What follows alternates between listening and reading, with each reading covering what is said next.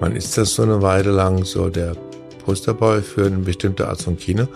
Und dann geht es auch vorbei und dann ist eigentlich was anderes dran. Und dann ist man immer noch da und die Leute sind eigentlich eher ein bisschen genervt, dass man immer noch da ist. Ich bin ja nur schon ewigen Zeiten da. Ich bin ja du bist der, schon sehr lange da. Mhm. Ich bin eigentlich der, der immer schon da war. Je hektischer es drumherum wird, umso ruhiger werde ich. Je frenetischer es wird, umso solider bin ich. Und gilt das auch andersrum? Das heißt, wenn es jetzt sehr, sehr ruhig ist? Kann es passieren, dass ich die Motten kriege. Also ich bin überhaupt kein Ferienmensch. Ne? Also wenn es ganz ruhig wird und man eigentlich jeden Morgen an den Strand geht, also eigentlich alle anderen, und sonst gibt's nichts zu tun, außer sonst werde ich, werde ich wahnsinnig. Meine Definition ist ja auch endlich in Ruhe arbeiten. Für Ferien. Also wenn ich wüsste, wie ich erfolgreiche Filme mache, würde ich lieber keine mehr machen. Weil das ist eine furchtbare Vorstellung, dass man das berechnen kann oder das auch eine Entwertung der Arbeit. Würde mich ekeln vor mir und würde den Film auf keinen Fall mehr machen, wenn ich wüsste, das wird jetzt der Knaller. Der kriegt jetzt den Oscar nächstes Jahr. Um Himmels Willen. Ich, ich kann mich ja nur verabschieden und, und, und. Warum ist das so schlimm für dich? Also sehe ich dir jetzt auch an. Man merkt auch. Ja, man merkt es vielleicht. Hoffentlich merkt man es, weil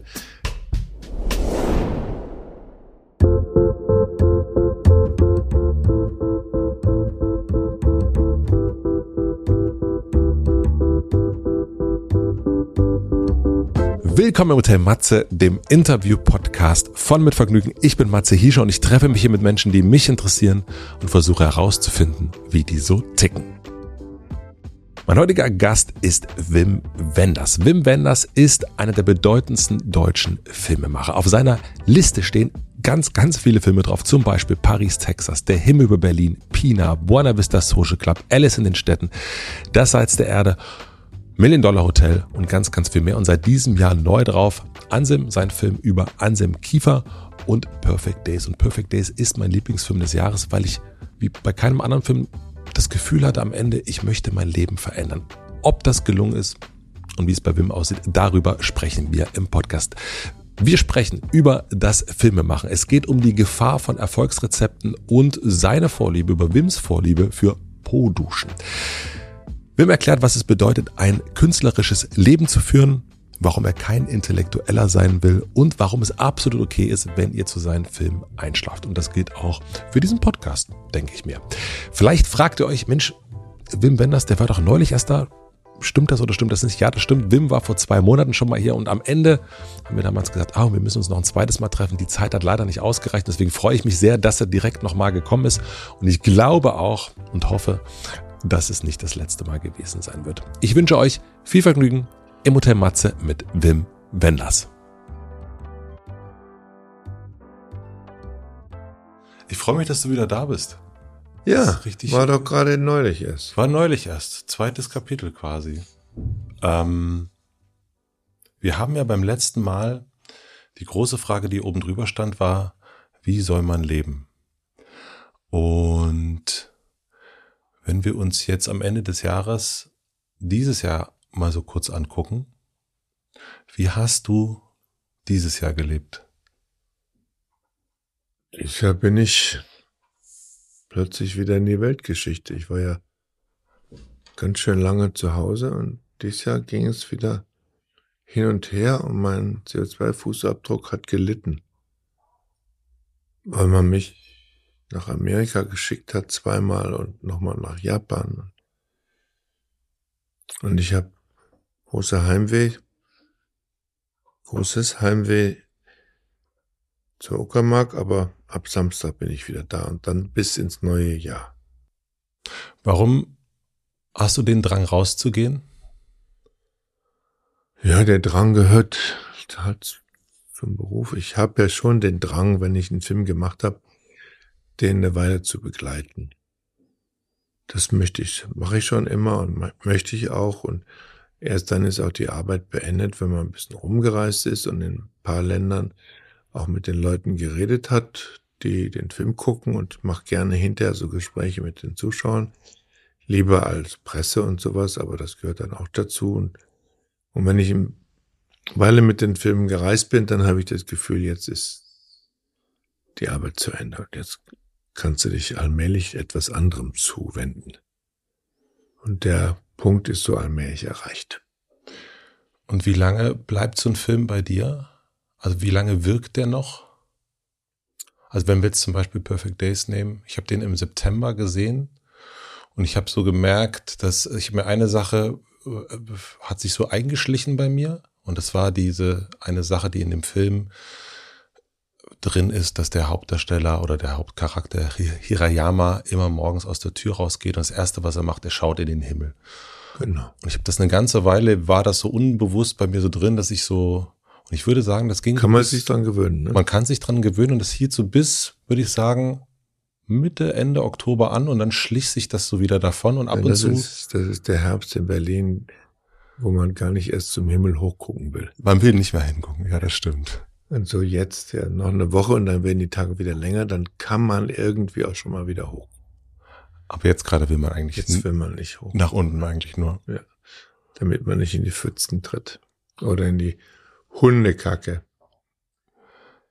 Aber wir waren doch eigentlich bei was anderem. Wir waren bei, wie lange dieser, wie lange ein Film bei dir genau. nachwirkt. Genau. Wie lange der nachwirkt. Ja, manchmal sind das schon so drei, vier Monate, bis er rausgekommen ist und dann bis ich an den wichtigen Territorien, wo er hin verkauft ist, auch war.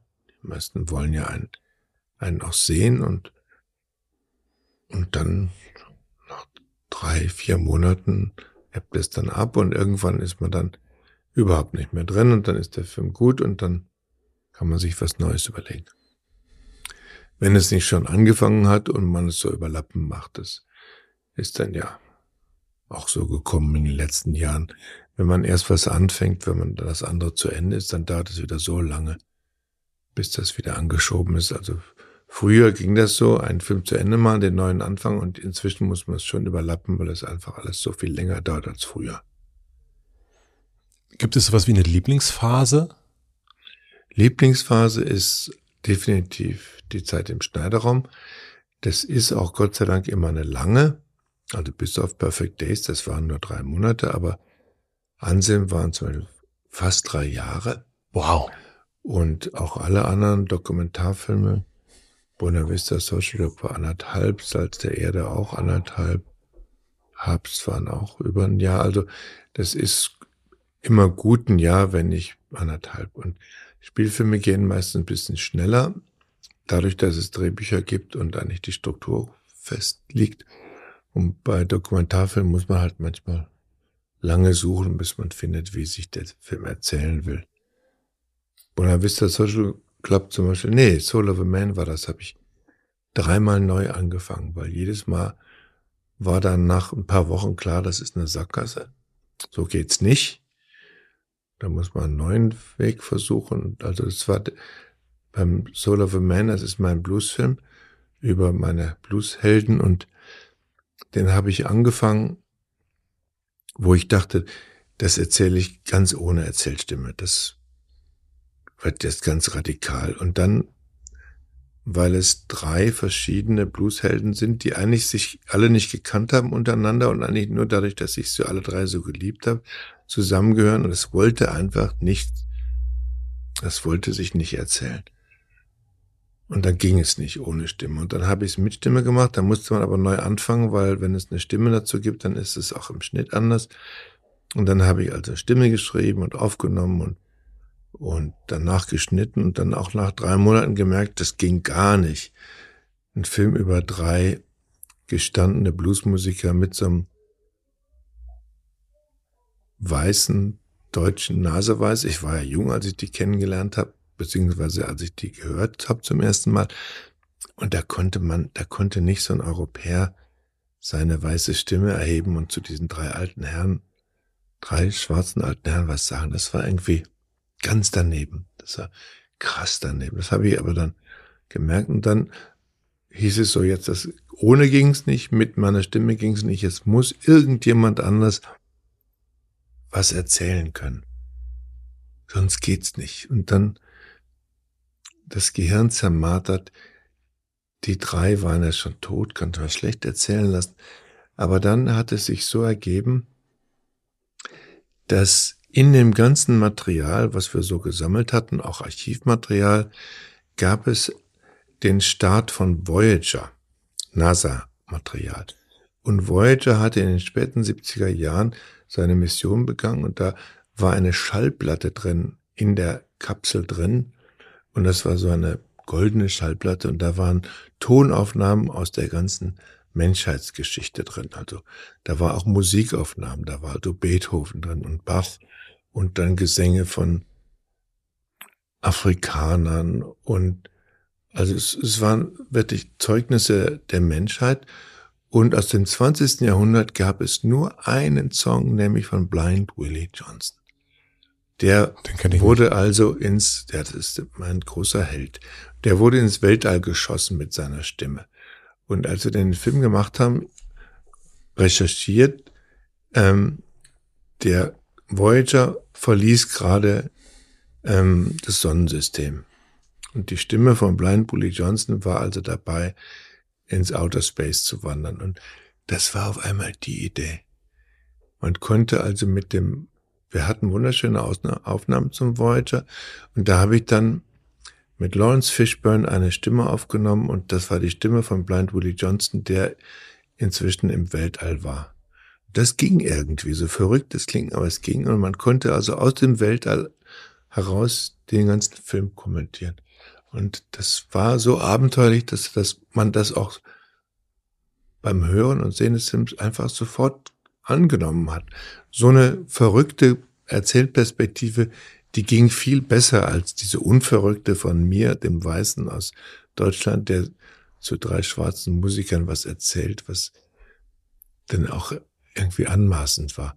Aber die Stimme aus dem Weltall war wunderbar. Das wurde dann nochmal geschnitten, das war dann der dritte Versuch. Und das hat dann mit dem dritten Versuch dann auch noch ein Jahr gedauert. Also Dokumentarfilme brauchen richtig viel Zeit. Wenn du da so, das hört sich ja so wie so ein Puzzle an, was du dann suchst, dass das irgendwie, dass das alles richtig passt. Gibt es irgendwie so eine Art körperliches Gefühl, wo du merkst, jetzt ist es da, jetzt. Ja, so muss man, es sein. Das kann sich schon so ankündigen. Also, das hat sich dann angekündigt mit dem, mit der Idee, Blind Willie Johnson in Space und dann habe ich selbst eine Teststimme gesprochen, damit ich mit mir mal rauskriegt, was kann er denn da sagen. Und dann brauchte ich halt eine richtig schöne Erzählstimme eines schwarzen Amerikaners, also Afro-Americans, wie es ja korrekt heißt, das andere sollte ich ja nicht sagen. Und dann habe ich den Lawrence Fishburne gefragt und der hat sich den Film angeguckt und war dann ganz froh, dass er das machen konnte. Und dann haben wir da einen Tag lang daran gebastelt, damit es wirklich schön klang und damit es wirklich aus dem Weltall kam von weit her. Und als der Film dann endlich rauskam, war er auch schon nochmal ein paar Lichtjahre weiter. Nein, nicht gut Lichtjahre, aber er war dann wirklich weit aus dem Sonnensystem rausgeschleudert und, und die Idee war, dass dann in irgendwie ferner Zukunft, auf, auf einem fernen Planeten Blind Willie Johnson seine Stimme erhebt. Die Frage ist natürlich, ob die Leute dann da Plattenspieler haben. Ne? Aber es gab damals noch keine digitalen Tonträger und deswegen hat man diese Dokumente des menschlichen Lebens auf eine Schallplatte getraut, und zwar auf eine goldene Schallplatte, warum weiß ich nicht, draufgenommen und dazu auch Erläuterungen, so mit Zeichnungen und so, wie man das abspielen kann. Abgefahren. Fand ich auch abgefahren. ja, auch dass es golden ist, es ist natürlich auch so eine Ego-Kiste. Seht her, wie toll. Ja. Es soll ja auch leuchten für die, keine Ahnung, für die. Äh, da gab es dann auch Bilder Aliens. dabei. In dieser, in dieser Kapsel mhm. waren dann auch Bilder von der Menschheit und von Häusern und von Menschen und wie wir gelebt haben, weil die Idee war halt, vielleicht wird es irgendwann intercepted. Und wenn es in, in, in Millionen Jahren ist, wer weiß, das ist ja nicht mehr zurückzuholen, das fliegt halt weiter. Und irgendwann hat er auch aufgehört zu senden. Man hat also noch Signale gehört und irgendwann hat es dann nicht mehr gepiepst und jetzt ist Blind Willie alleine da draußen. Aber er ist in guter Gesellschaft mit Bach und Beethoven. Und wenn du das dir so anguckst, so ein Film, ob das ein Dokumentarfilm ist oder ob es ein, ähm, ein erzählter Film ist, ist das, kann ich mir das so vorstellen, wie man so durch die Kamera, durch den Sucher durchschaut und versucht es immer mehr schärfer zu stellen? Also suchst du, versuchst du das Bild scharf zu stellen, dass du am Ende sagst, so muss es sein? Oder versuchst du sogar eher andersrum, es eher immer unschärfer zu machen? Also das ja, das Erzählen hat eigentlich, weiß nicht, das ist ein falsches Bild mit Schärfe und Unschärfe. Das Erzählen braucht ja eine Glaubhaftigkeit. Das Erzählen, also eine Erzählstimme in einem Film. Ne? Also ein Film erzählt sich ja oft auch ohne Stimme. Und wenn ein Film sich als Geschichte erzählt, braucht er meistens keine Stimme. Und das Erzählen, was sich dann im Schneiderraum einstellt, kommt so allmählich. Erst ist es ja, ich schneide ja sehr altmodisch, ich schneide erstmal alles, was wir überhaupt gedreht haben, zusammen, dass man alles mal sieht und allem eine Chance gibt. Und da allmählich schält sich das dann raus, was dann sich gut erzählt und das, was dann überflüssig ist, geht dann raus und da ist man auch froh, wenn es rausfällt und und das ist dann nicht, dass es schärfer wird, sondern das Erzählen selbstverständlicher wird. Und wenn es ganz selbstverständlich ist, dann ist es gut geworden. Es ist, glaube ich, eher eine Verständlichkeit oder eine Evidenz, die da gesucht wird. Es muss sich aus dem, was man gedreht hat, selbstverständlich erzählen. Und manchmal hat man das halt so gedreht, dass es nicht ganz so selbstverständlich ist und da muss man anfangen, ein bisschen zu tricksen, damit es besser wird und glaubhafter wird. Und bei Dokumentarfilmen ist es halt so schwer, weil es gibt ja dann meistens keinen richtigen Bogen. Bei Bonavista Social Club ging es besser, weil da gab es so eine Chronologie. Da haben wir in Havanna angefangen und dann ging es erstaunlicherweise Monate später in Amsterdam weiter, weil die Musiker, die eigentlich ja keine Band waren, tatsächlich zum ersten Mal zusammen gespielt hatten, Sie waren eigentlich drei verschiedene Bands und die haben sich gekreuzt in Amsterdam und dann hieß es, jetzt könnten sie doch tatsächlich als Bonavista Social Club zum ersten Mal auftreten. Dann mussten wir dann weiterdrehen.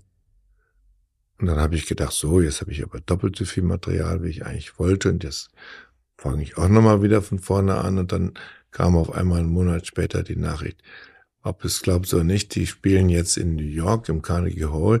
Sie haben tatsächlich vom State Department, es war Clinton-Administration, für drei Tage ein Visum bekommen. Für Kubaner ist ja nicht mhm. selbstverständlich, dass sie nach Amerika kommen. Aber wir haben für alle Musiker für drei Tage ein Visum bekommen. Die spielen jetzt tatsächlich Carnegie Hall. Packt eine Kamera ein. Wir müssen, oder Kameras im Plural. Wir müssen nochmal drehen. Dann haben wir nochmal drei Tage und drei Nächte gedreht von Proben und zwei Abenden, wo sie gespielt haben.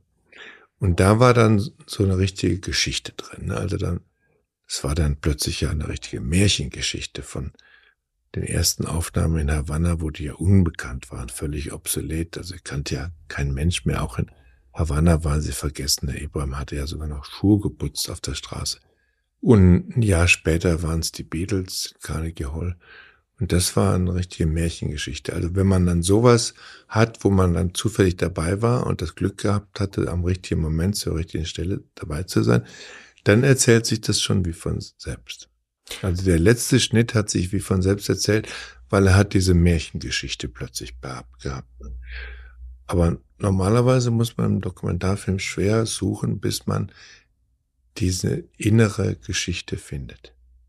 Und möchtest du, dass diese innere Geschichte für dich klar ist oder hast du auch mich im Blick als ich, Zuschauer? Ich habe uns im Blick, weil so unterschiedlich ist das gar nicht an dich dabei zu denken oder an mich, weil ich muss es auch irgendwie verstehen und durchblicken können, das Gefühl haben, das kann ich so erzählen, das glaubt man mir und das ist ja ein sich hineinversetzen in den anderen dass man denkt, jetzt glaubt es und jetzt, jetzt fließt es. Es kommt ja dazu, es muss ja auch einen Fluss haben. Es, es könnte ja auch stockend glaubhaft sein, aber schöner ist es, wenn es fließt und wenn es so das eine ins andere reinfließt, so dass man es kaum noch merkt und dann auch gerade wenn es vom Erzählen her Brüche hat, dass die dann einfach durchgehen und man nicht jetzt stolpert und denkt, hm, was war jetzt? Jetzt ist ja plötzlich was passiert, was ich nicht verstehe. Aber das gibt auch in Dokumentarfilmen, dass man über so Brüche rüberkommen muss.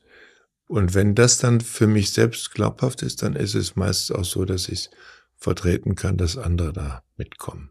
Also es geht um Glaubwürdigkeit. Es geht um Glaubwürdigkeit. Das, die Glaubwürdigkeit muss drin sein. So, man kann sie eigentlich nicht herstellen. Das ist eigentlich gemogelt. Aber die Glaubwürdigkeit zu finden, die innere Evidenz des Materials rauszubringen. Man dreht ja viel und manches ist zwar schön, aber letzten Endes erzählt es dann nichts oder nichts Neues. Und man muss im Material das finden, was sich sich erzählt. Und wenn es sich erzählt, ist es sowieso glaubwürdig.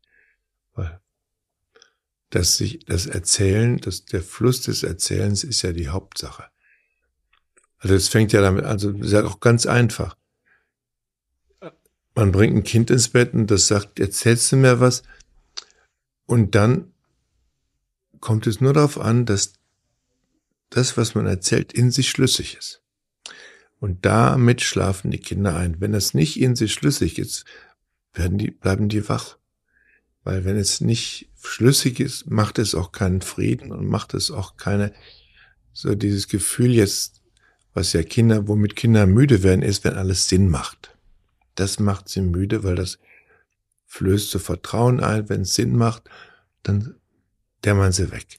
Und wenn es keinen Sinn macht, dann kommen entweder Fragen, was soll das denn hier oder wie geht das denn? Und dann werden sie immer nur wacher. Also Kinder haben es wahnsinnig gerne, wenn es in sich Sinn macht. Und das ist letzten Endes dasselbe wie bei Erwachsenen, wenn sie einen Film gucken. Wenn es in sich Sinn macht, ist es schön. Und dann kann man sich fallen lassen und man kann dem folgen. Und wenn es in sich keinen Sinn macht, oh, dann, also zum Beispiel, ich schlafe wahnsinnig gerne in Filmen ein. Ich finde es wunderbar, im Kino zu schlafen. Aber ich könnte nie in einem schlechten Film einschlafen, wo Fragen aufkommen. Was soll denn das jetzt? Oder das ist aber nicht gut erzählt oder? Oh, das glaube ich jetzt nicht. In solchen Filmen könnte ich nie einschlafen. Ich schlafe immer nur in Filmen ein, in dem alles stimmt und alles richtig ist. Und dann schlafe ich ein. Das löst dann Ruhe ein und auch Frieden, jetzt kann ich eigentlich einschlafen, weil das, ich kann dem glauben, was da läuft. Ich kann auch in zehn Minuten jetzt verpassen, ich bin dahinter gleich wieder drin. Und das passiert nicht in einem schlechten Film. Im schlechten Film ist, bleibt man wach und unzufrieden und hat und ärgert sich. Das heißt, wenn man jetzt im Berliner Babylon den Wenders irgendwann so in den Reihen sehen wird und der ist weggedöst und der Regisseur, die Regisseurin ist anwesend, dann der kann sie eigentlich, freuen. dann sagt sie, super, er hat's richtig gut ich gefunden. Ich hab's gebracht. Der Film, der sitzt. Das äh, Erfolgskriterium für, ein, für eine gute Geschichte, Wenders ist eingeschlafen. Ja, kann man so sagen. Man kann sich darauf verlassen. Wenn, und wenn ich den dann nochmal gucke und meistens nicht an denselben Film einschlafe, dann muss man sich ja dann zusammensetzen. Es gibt Filme, von denen ich, die ich schon ein paar Mal versucht habe, zu Ende zu gucken und jedes Mal schlafe ich ein, wo ich immer noch nicht weiß, habe ich eigentlich das ganze Ding ins, insgesamt schon gesehen oder fehlen mir immer noch Teile.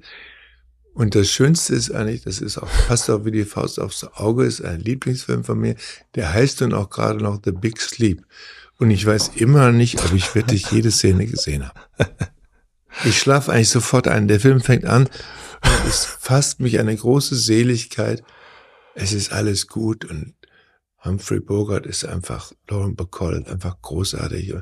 Und schon schlafe ich, weil ist, bin eigentlich begeistert und schlafe.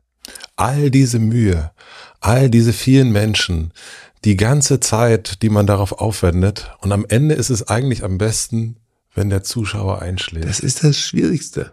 Also, ich glaube, es gibt auch viele Leute, die in schlechten Filmen schlafen können. Es gibt Leute, die können sowieso grundsätzlich schlafen bei allem, sobald es anfängt. Ich rede jetzt nicht vom Fernsehen, sondern im Kino. Fernsehen schläft, schlafen eh die meisten Leute ein. Aber da, das hat ganz andere, also Kriterien. Ne? Ja. Aber im Kino einschlafen, für mich das einzige Kriterium, es ist gut so. Wenn es richtig gut so ist, dann schlafe ich gern weg. Deswegen gehe ich aus schlechten Filmen jetzt manchmal raus, weil ich weiß, ich schlafe doch nicht drin. Wir machen eine klitzekleine Pause. Ich möchte euch einen Werbepartner vorstellen. Mein heutiger Werbepartner ist Rewe. Ich weiß ja nicht, wie es euch so geht, aber bei diesem schönen Wetter sitze ich viel, viel lieber draußen im Café, anstatt meine Zeit im Supermarkt zu verbringen. Deswegen nutze ich, und aus vielen anderen Gründen auch, den Rewe Abholservice, damit ich wirklich nur wenige Minuten für meinen Wocheneinkauf brauche. Unter rewe.de slash Abholservice packe ich alles, was ich und meine Familie so brauchen, in den virtuellen Warenkorb. Super dabei ist auch, dass ich meine Lieblingsprodukte in meinem Profil gespeichert habe und sie deswegen sozusagen immer sofort online griffbereit sind. Und schon drei Stunden später kann ich sie fertig verpackt in meinem Rewe-Markt des Vertrauens abholen, an dem ich sowieso auf dem Heimweg vorbeikomme. So spare ich nicht nur Zeit, sondern bekomme auch richtig frische Lebensmittel, weil die Kühlkette bis zum Abholzeitpunkt sichergestellt wird. Klingt einfach, ist es auch. Und ihr denkt jetzt vielleicht, ach, das gibt es jetzt nur in Berlin. Das stimmt aber nicht, denn ein Abholservice findet ihr deutschlandweit in jedem zweiten Rewe-Markt. Probiert es direkt mal aus. Mit dem Code ROTEMATZE, alles groß und zusammengeschrieben, bekommt ihr sogar 5 Euro Rabatt auf euren Einkauf ab 50 Euro. Ist doch super, oder? Den Link und den Code findet ihr wie immer in meinem Linktree in den Shownotes. Vielen Dank an Rewe für die Unterstützung dieser Folge. Und nun zurück zur Folge. Bei Perfect Days habe ich gedacht, ah ja, so geht's. So muss man leben. Bist du eingeschlafen? Nee, ich bin leider Schade. nicht eingeschlafen. Aber ich habe im Bett gelegen, ja, und ich, ähm, äh, ich schlaf. Nee, ich, aber ich muss es mal so betrachten. Ich muss mal so gucken, dass ich da, dass ich mir erlaube einzuschlafen. Ich äh, erlaube mir das da nicht, glaube ich. Da muss ich noch ein bisschen. Ähm, ähm, ich habe so das Gefühl, ich muss das, ich muss das jetzt auch zu Ende gucken. Aber ich hatte nicht das Gefühl bei Perfect Days, dass ich es zu Ende gucken muss. Das Gefühl hatte ich gar nicht. Aber was ich dachte bei dem Film ist, dass es ja so geht. Also der Hirayama lebt ja quasi vor, wie eine Version sein könnte. Wie man auch selbst sein könnte. Wie man auch selbst sein könnte. Und in dem Moment, wo man das merkt, dass man auch so sein könnte, wird es eigentlich erst richtig schön in dem Film, weil dann kommt so eine gewisse Sehnsucht auf. Er ist ein Toilettenputzer in Tokio. Würde ich auch gern machen. Die Toilette würde ich auch gern sauber machen. Ja. Man denkt aber zuerst, wenn, als ich meinem Sohn erzählt habe, das ist ein Film über einen Toilettenputzer, hat er gesagt, i. Ja, klar. Das ist, aber die Schwelle hat man recht schnell überschritten ja. in dem Film. Und dann kommt natürlich sein Leben dazu. Wenn ich nur mich auf die Arbeit beschränken würde, dann wäre das ja auch kein Film geworden. Aber er nimmt sich Zeit, zum Lesen. Er nimmt sich Zeit, wie ich erst schon gesagt habe, außen früh morgens erstmal in den Himmel zu gucken. Er hat, weiß genau, wo seine Schlüsselbund ist, wo alles liegt. Er weiß genau, wann die Pflanzen Wasser brauchen oder, oder was sie brauchen. Das ist ja wirklich so idealtypisch schon fast. Mhm. Und ich glaube, dass es etwas ist, wenn man den Film sieht, behaupte ich, dass viele Menschen denken, ja, so müsste es sein. Mhm. Und Dennoch, also zumindest kann ich das sagen, bei mir ist es nicht so. Und ja, deswegen freut man sich ja, wenn man sieht, dass es auch so geht. Ich habe ja auch keine Routine in dem Sinn. Also die einzige Routine, die ich kenne, ist beim Drehen. Und ansonsten habe ich keinen Tag, der so ist wie der nächste. Aber ich würde mich schon sehr danach sehen. Du hast auch die Sehnsucht nach diesem Leben. Ja, ich habe auch die Sehnsucht, dass man jeden Morgen zur selben Zeit an, aufwachen würde und dann immer die Tagesabläufe so geregelt sind. Es gibt ja auch eine große Freiheit. Da hat man ja dann Zwischenräume, die man füllen kann. Was glaubst du, warum uns Menschen das nicht gelingt?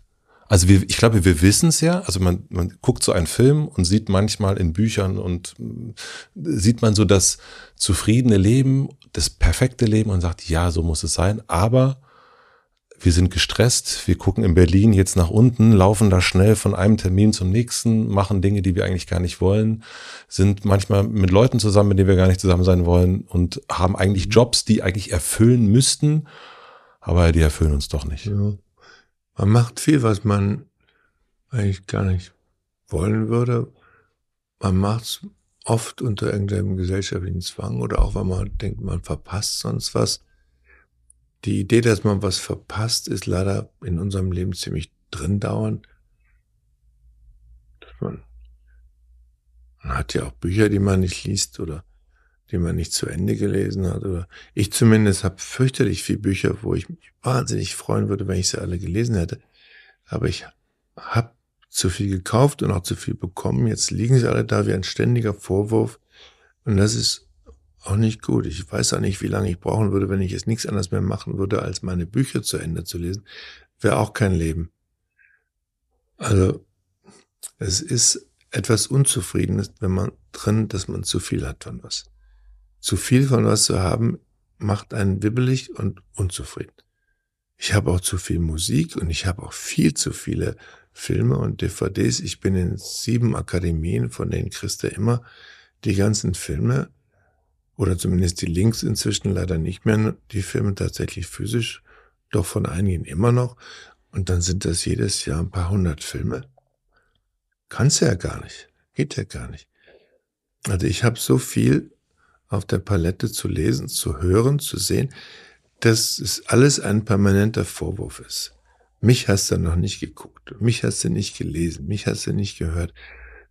Und das macht dann, ja, in der Grundstimmung schon bisschen, ja, wibbelig. Man kommt, man ist nicht dazu gekommen, man hat was verpasst. Und dann hilft es auch nicht, wenn man abends liest, weil dann wäre noch, noch so viel anderes zu lesen. Eigentlich müsste ich die Nacht durchlesen. Und das ist natürlich auch nicht der Sinn der Sache. Der Sinn der Sache ist, dass man wunderbar einschläft beim Lesen. Jetzt sind wir schon wieder beim Schlafen.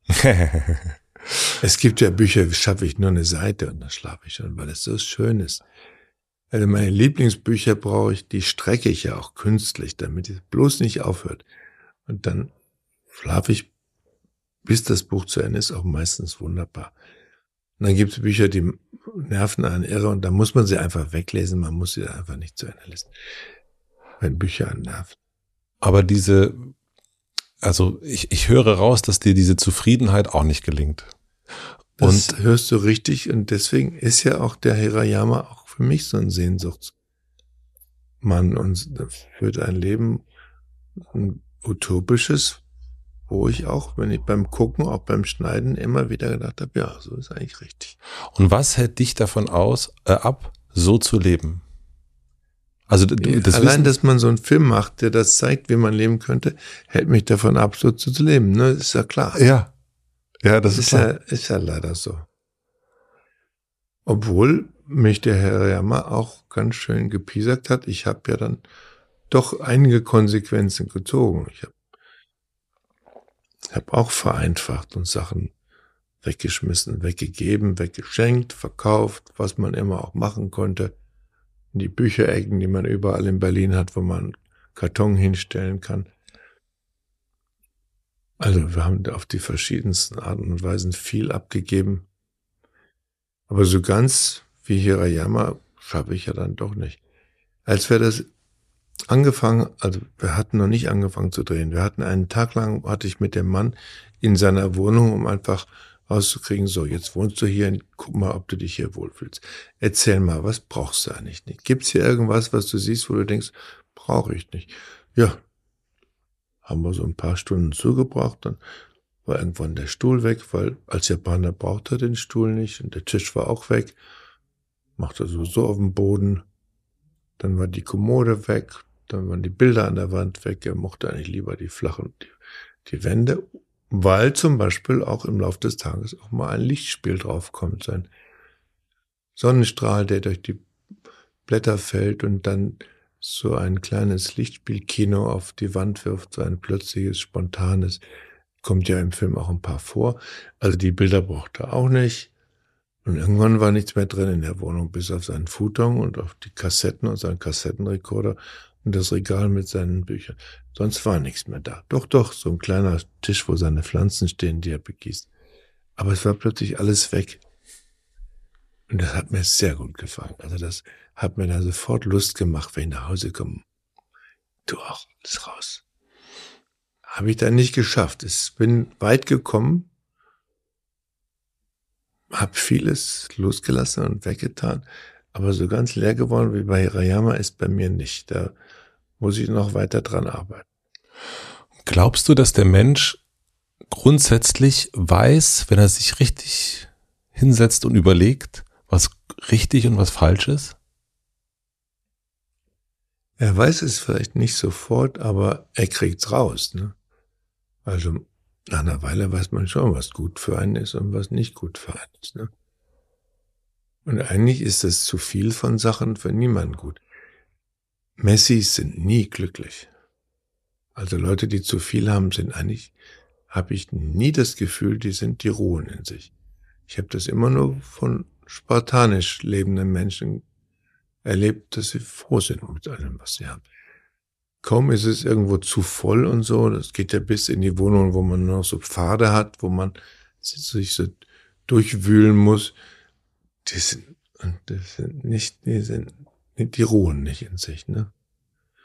Vielleicht kann man das auch lernen. Vielleicht ist es, gibt es auch das, ne?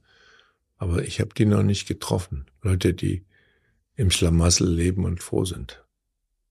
Was machst du heute nicht mehr, was du früher gemacht hast? Also was hast du über Bord geworfen, was dir nicht gut tut? Was du, was du irgendwann merktest, also vielleicht auch was eher, vielleicht sogar aus diesem Jahr. Merktest, davon trenne ich mich jetzt. Das tut mir nicht gut. Das mache ich nicht mehr. Naja, ich habe schon wahnsinnig viel Musik weggetan, weil ich dann gemerkt habe, ich habe dann als Methodik angewandt, wenn ich es jetzt ein Jahr lang nicht gehört habe, werde ich es auch das nächste Jahr nicht hören. Und das hat plötzlich gut gezündet. Das war dann viel dabei, was ich, wo ich immer das Gefühl hatte, das muss ich mal wieder hören, aber dann habe ich es doch nicht gehört, jahrelang. Und dann wird es irgendwann mal zehn Jahre, dass man es schon hat und nicht mehr gehört hat. Und dann wird man es auch die nächsten zehn Jahre nicht hören, weil man braucht es offensichtlich nicht. Und das ist ein gutes Kriterium, dass man was einfach nicht braucht.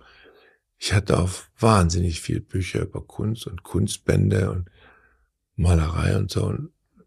Und, da habe ich in einige schon seit 20, 30 Jahren nicht mehr reingeguckt. Und dann hat man sie nur um der Vollständigkeit halber wegen, um da kunstgeschichtlich sozusagen ein ganzes Bild haben. Das ist auch völlig überflüssig. Braucht man überhaupt nicht mehr.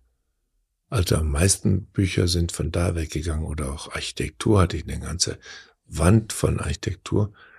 Und letzten Endes, ja, jetzt mache ich einen Film über einen Architekten, aber eigentlich brauche ich die ganzen anderen alle nicht mehr.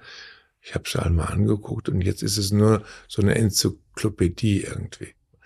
Man hat ja in vieler Hinsicht so einen Wunsch, was Enzyklopädisches um sich zu haben und viel zu wissen. Aber erstens gibt es das alles im Internet und zweitens schafft man es sowieso nicht, da alle nochmal reinzugucken und es gibt einfach doch eine ganze Menge Sachen, die man nur hat, um vielleicht entweder sich selbst zu beeindrucken, manchmal kann man sich ja so täuschen oder andere, kann auch damit zu tun haben.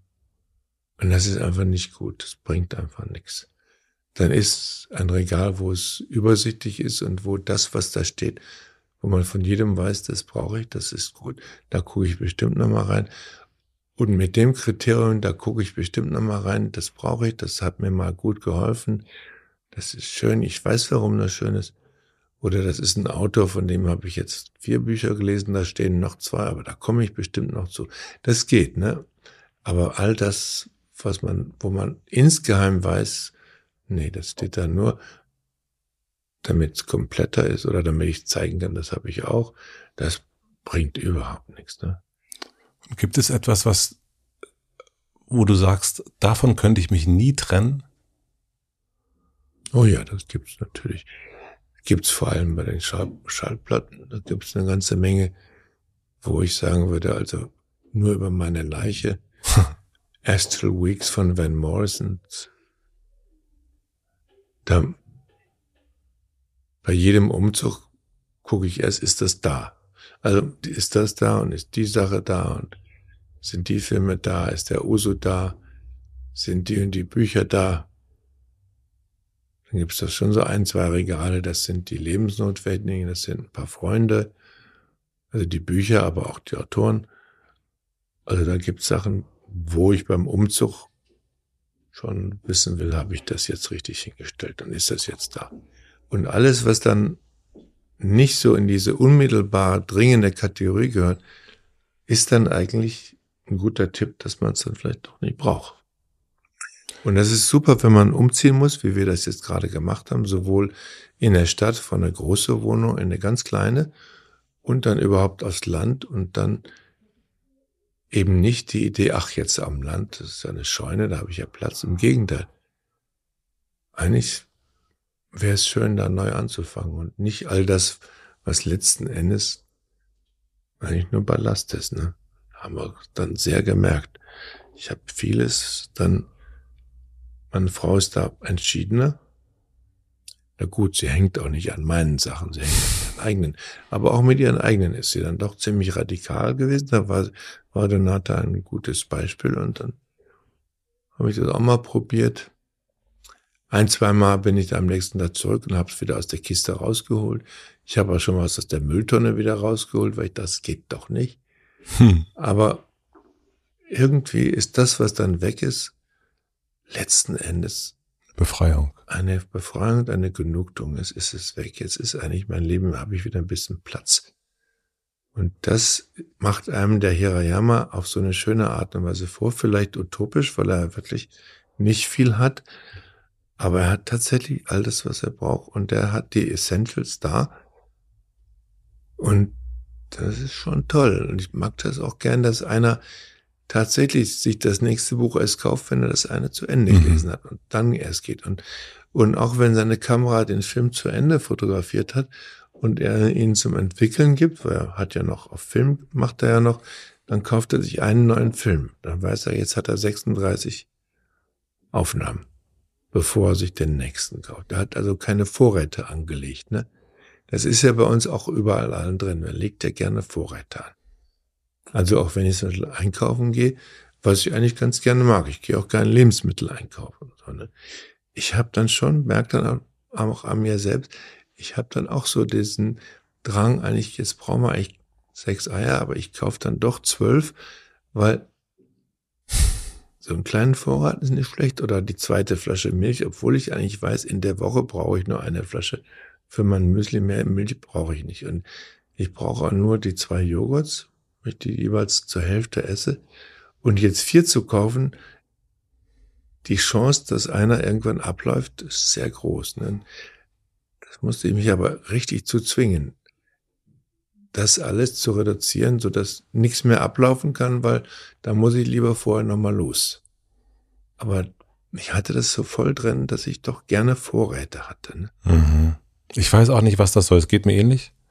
Und ich verstehe nicht, was es ist weil Bücher, Platten, Essen und alles, man denkt die ganze Zeit, das ist schon noch gut, wenn ich das auch noch habe. Ja, das war auch damals in der Pandemie, als die Leute wie blöde Toilettenpapier ja. gekauft haben.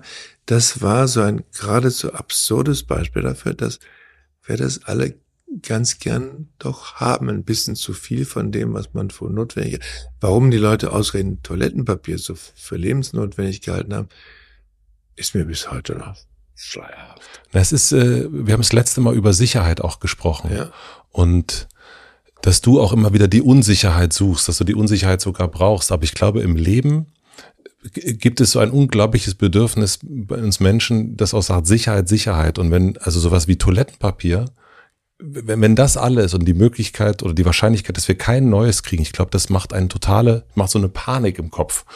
Ich bin nicht mehr, ich, mein Toilettengang ist nicht mehr sicher.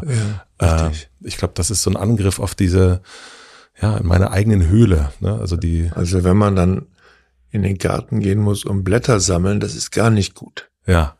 Da fühle ich mich nicht mehr sicher. Nee, mit Blättern macht das keinen Spaß. Aber das ist bei diesen japanischen Toiletten auch noch so ein wunderbares Ding man braucht das gar nicht mehr, das Papier.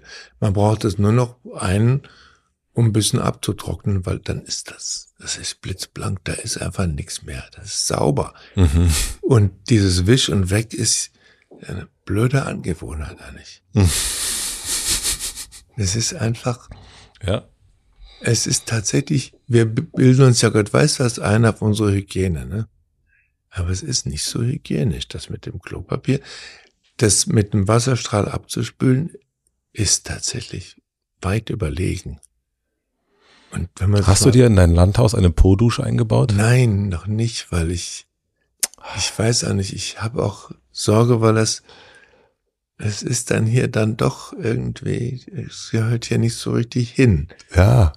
Und dann ist es natürlich auch teuer hier zu machen und ich will halt da nicht so eine Luxusbude machen, auf einmal Klos aus Japan kommen lassen und dann habe ich doch nie keinen Installateur, der weiß, wieso man da jetzt an den Klodeckel auch noch Strom dran legt. Aber du könntest so eine heimliche, so eine heimliche Toilette haben, nur für dich. Ja, schön wäre es. Aber es ist auch herrlich, dass man da hinkommt und dann alles wieder weiß. Und ich kann sogar die japanischen Zeichen, obwohl ich die nicht lesen kann. Aber ich weiß, wo macht man es stärker und weniger stark und wie macht man es mehr spritzig und wie macht man es mehr brausig und wie macht man es mehr warm und, und ah. es, es ist, man ändert da einiges an seinem eigenen Hygienestandard. Und da muss man sich erstmal zu trauen. Viele Leute haben das, die ich kenne, haben, haben das mal ausprobiert und dann waren sie zu misstrauisch. Ne? Mhm. Weil sie haben an, an das Papier geglaubt. Ja. An das Wisch und Weg. Das ist, war dann doch die rabiatere, deutliche deutsche Methode. Ist die deutsche Methode, das ist das ja. protestantische, das muss jetzt ja. aber auch weg. Ja, genau. Ja. Und dann weggeschmissen und weg in den, dann muss gespült werden. Also dann ist es, ne, da, aber das Wasser so einfach so einfach oder einfach so klar. Also ich finde wirklich, also ab einem gewissen Alter und einem gewissen, was man so erreicht hat im Leben, kann man sich auch eine Po-Dusche gönnen. Ich finde es okay. Ja, ja, vielleicht kommt jetzt doch Vielleicht kommt es jetzt doch. Ich habe auch schon mal drüber nachgedacht, warum mag ich das so gern und muss jetzt warten, bis ich wieder in Japan bin. Ich war ja vor einem, nach unserer letzten Sendung war ich ja wieder dazwischen hm. nochmal wieder in Japan, hab 14 Tage da, war ich da als Jurypräsident und habe auch ganz viele Oso-Filme gesehen, die restauriert worden sind und da gezeigt wurden. Also war eine schöne Zeit und dann haben wir Perfect Days gezeigt in der Uraufführung. Und dann war es eigentlich so eine unbeschwerte Zeit. Ich habe keine, außer Filme gucken, nicht viel tun müssen. Und dann kann man sich gerade in solche Gewohnheiten wie die japanischen Toiletten so richtig schön wieder dran gewöhnen. Und da habe ich dann auch gedacht, Mensch, vielleicht kann ich doch eine nach Deutschland bringen lassen. Ich habe auch gesehen, dass die dass diese Toto-Toiletten hier tatsächlich auch Händler haben. Also ich bin schon versucht. Ja, ja, ich, ich auch jetzt, auch gerade. In Versuchung. Allein, was man an Klopapier sparen würde. Und wenn die nächste Pandemie kommt, dann sagen wir einfach, tja, dann sind mach wir doch. Erhobenen Hauptes gehen wir an den Und sauber. Regalen vorbei mit dem Klopapier. Wir brauchen euch nicht. Wir brauchen euch nicht. Wir haben eine warme, weißen Rollen. Wir haben eine warme Po-Dusche zu Hause. Jetzt kommt die Werbung. Mein heutiger Werbepartner ist Squarespace. Mit Squarespace könnt ihr eure Webseite gestalten und eure Zielgruppe schneller erreichen. Zum Beispiel mit künstlicher Intelligenz. Mit der Squarespace KI könnt ihr ganz einfach individuelle Inhalte und passende Werbetexte für eure Webseite, euren Online-Shop oder sogar E-Mail-Templates erstellen. So kommt ihr schneller ins Gespräch mit euren Kundinnen und Kunden und könnt euch aufs Wesentliche konzentrieren. Squarespace macht den Rest und das tatsächlich bis zum Ende, denn ihr könnt sogar Zahlungen über Squarespace abwickeln, von der Rechnungserstellung bis zum Zahlungseingang. Und als wäre das noch nicht genug, könnt ihr sogar noch in die Analyse gehen. Mit Squarespace Analytics habt ihr Zugang zu allen relevanten Daten, die ihr zum Messen und Auswerten eures Erfolgs braucht. So behaltet ihr euer Projekt im Überblick und habt alles aus einer Hand. Was wichtig ist und ziemlich cool finde ich. Wenn ich euer Interesse geweckt habe, was ich sehr hoffe, und ihr direkt loslegen wollt, was ich immer empfehle, könnt ihr mit unserem Rabattcode 10% Rabatt auf eure erste Webseite oder Domain erhalten. Dafür müsst ihr einfach auf de.squarespace.com slash gehen und den Rabattcode Hotelmatze eingeben. Bitte alles in Großbuchstaben und zusammengeschrieben. Den Link und den Code findet ihr wie immer natürlich auch in meinem Linktree in den Shownotes. Vielen herzlichen Dank an Squarespace für die Unterstützung dieser Folge. Und nun zurück zur Folge. Ich habe eine Dokumentation über dich gesehen und ich bin mir nicht mehr ganz sicher. Ich, ich meine, es war Campino, der sagte, die innere Ruhe ist der Grund für seinen Erfolg. Also dein. Und ich habe mich gefragt, ob du das auch so siehst, ob du dich selbst auch als innerlich ruhig empfindest. Weil irgendwie habe ich das Gefühl, nein. Ich bin nicht innerlich ruhig. Ich habe schon eine Unruhe. Aber ein Phänomen ist, und das hat Campi vielleicht so gemeint. Campi hat schon gemerkt, dass wir manchmal am Drehen in knifflige Situationen gekommen sind, wenn das Tageslicht wegging und wenn es doch zu viel zu tun gab und wenn Dennis Hopper seinen Dialog einfach nicht auf die Reihe gekriegt hat und wir dann doch einen Tag länger nochmal drehen mussten da. Also dann hat er schon gemerkt, dass da, wo es brenzlig wurde, wurde ich die Ruhe selbst. Ich glaube, das hat ihn imponiert. Je hektischer es drumherum wird, umso ruhiger werde ich dann. Also da habe ich schon so eine, es ist wie umgekehrt. Es wird alles hektisch und laut und alle sind verzweifelt und dann werde ich die Ruhe selbst. Also das habe ich so eingebaut, dass ich das mich nicht von anstecken lasse. Im Gegenteil. Je frenetischer es wird, umso solider bin ich. Und gilt das auch andersrum? Das heißt, wenn es jetzt sehr, sehr ruhig ist, dass du doch, dann auch. Doch, da kann es passieren, dass ich die Motten kriege. Doch, das geht schon so. Also ich bin überhaupt kein Ferienmensch. Ne? Also wenn es ganz ruhig wird und man eigentlich jeden Morgen an den Strand geht, also eigentlich alle anderen, und sonst gibt's nichts zu tun, außer dann sonst werde ich, werde ich wahnsinnig. Dann werde ich so richtig aufmüpfig und dann werde ich wibbelig und dann mache ich da nicht mit. Und, und dafür habe ich überhaupt keinen Sinn. Also so nichts mehr tun und relaxen und, und in der Sonne liegen. Das ist sowieso völliger Wahnsinn sich einschmieren, das finde ich einen hohen Sondergleichen. Und also für Ferien bin ich überhaupt nicht geeignet. Das ahne ich. also meine Definition ist ja auch endlich in Ruhe arbeiten. Für Ferien. Also ich arbeite ja richtig gern und dann beim Arbeiten werde ich auch ruhiger. Und wenn es Arbeiten hektisch wird, bin ich die Ruhe selbst. Und würdest du auch sagen, dass das der Grund für deinen Erfolg ist? Das bin ich nicht so ganz sicher, weil es kann ja durchaus sein, aber es geht bestimmt auch andersrum. Andere Leute sind sehr erfolgreich, weil sie irrsinnig betriebsam werden, wenn es hektisch wird oder so. Oder auch effektiv werden in, in so einer Hektik. Ich werde eigentlich effektiv, wenn ich ruhiger werde. Aber das geht auch andersrum. Ich habe das auch andersrum gesehen. Es gibt durchaus Leute, die umgekehrt funktionieren, das geht auch. Man muss nur bei sich sein. Ne? Man muss wissen, da bin ich jetzt in meinem Element. Und wenn man in seinem Element ist, das, dann ist eigentlich alles Paletti. Eigentlich kommt es mehr darauf an, dass man in seinem Element ist und was, ob das nun die Ruhe ist oder ob das nun Geschäftigkeit ist oder so, kommt ein bisschen auf den Charakter an. Ich glaube, es gibt ganze Menge Leute, die je je schneller sie werden und je, je mehr sie getrieben sind und sich treiben lassen, umso mehr kriegen sie tatsächlich auf die Reihe. Das habe ich auch gesehen. Mit großem Erstaunen, aber habe ich auch schon gesehen, dass es Leute gibt, die dann in der Hektik eben nicht so ruhig werden, sondern noch hektischer sind als andere, aber es im Griff haben damit. Gibt's auch. Du hast gerade. Ich habe auch schon ganz katastrophal hektische Drehs gesehen von anderen Leuten, wo ich dachte, im Himmels Willen, hier würde ich, hier würde ich keinen Tag lang aushalten. Und die haben echt was getan gekriegt. Das hat mich schon gewundert. Gibt es. Ja, also wir, wir lasen über diese Menschen auch schon. Ja, ja das gibt es. Ist nicht so mein Ding. Also wenn ich denen zuschaue, dann werde ich nervös. Aber ich würde eigentlich immer ruhiger und dann auch immer effektiver. Wie würdest du deinen Charakter beschreiben? Gelassen. Geht das? Ja, klar. Das als Antwort? Ja. Also bist du, bist du doch dem Hiroyama doch auch sehr nah. Ja, der gefällt mir schon. Der ist natürlich noch gelassener, weil er lässt sich ja nun durch gar nichts aus der Ruhe bringen. Und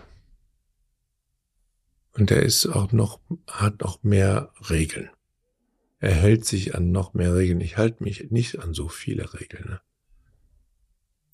Also der hält sich ja wirklich viele Regeln und seine, seine Routine wäre mir zu routiniert. Also ich bräuchte da schon ein bisschen mehr Spielraum in der Routine, wenn ich sie mir wirklich auferlegen würde. Also beim Drehen tue ich das. Beim Drehen ist es drei, vier, sechs, acht Wochen durchaus genau so. Jeden Tag um dieselbe Zeit aufstehen und, abends sich vorbereiten und, und dann muss das auch alles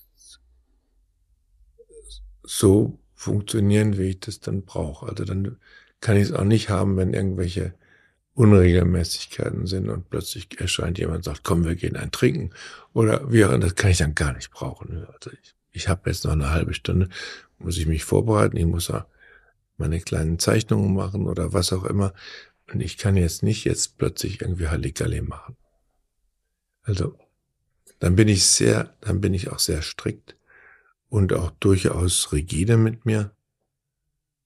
Aber das kann ich dann nur beim Drehen. Danach muss ich ein bisschen mehr Flexibilität haben.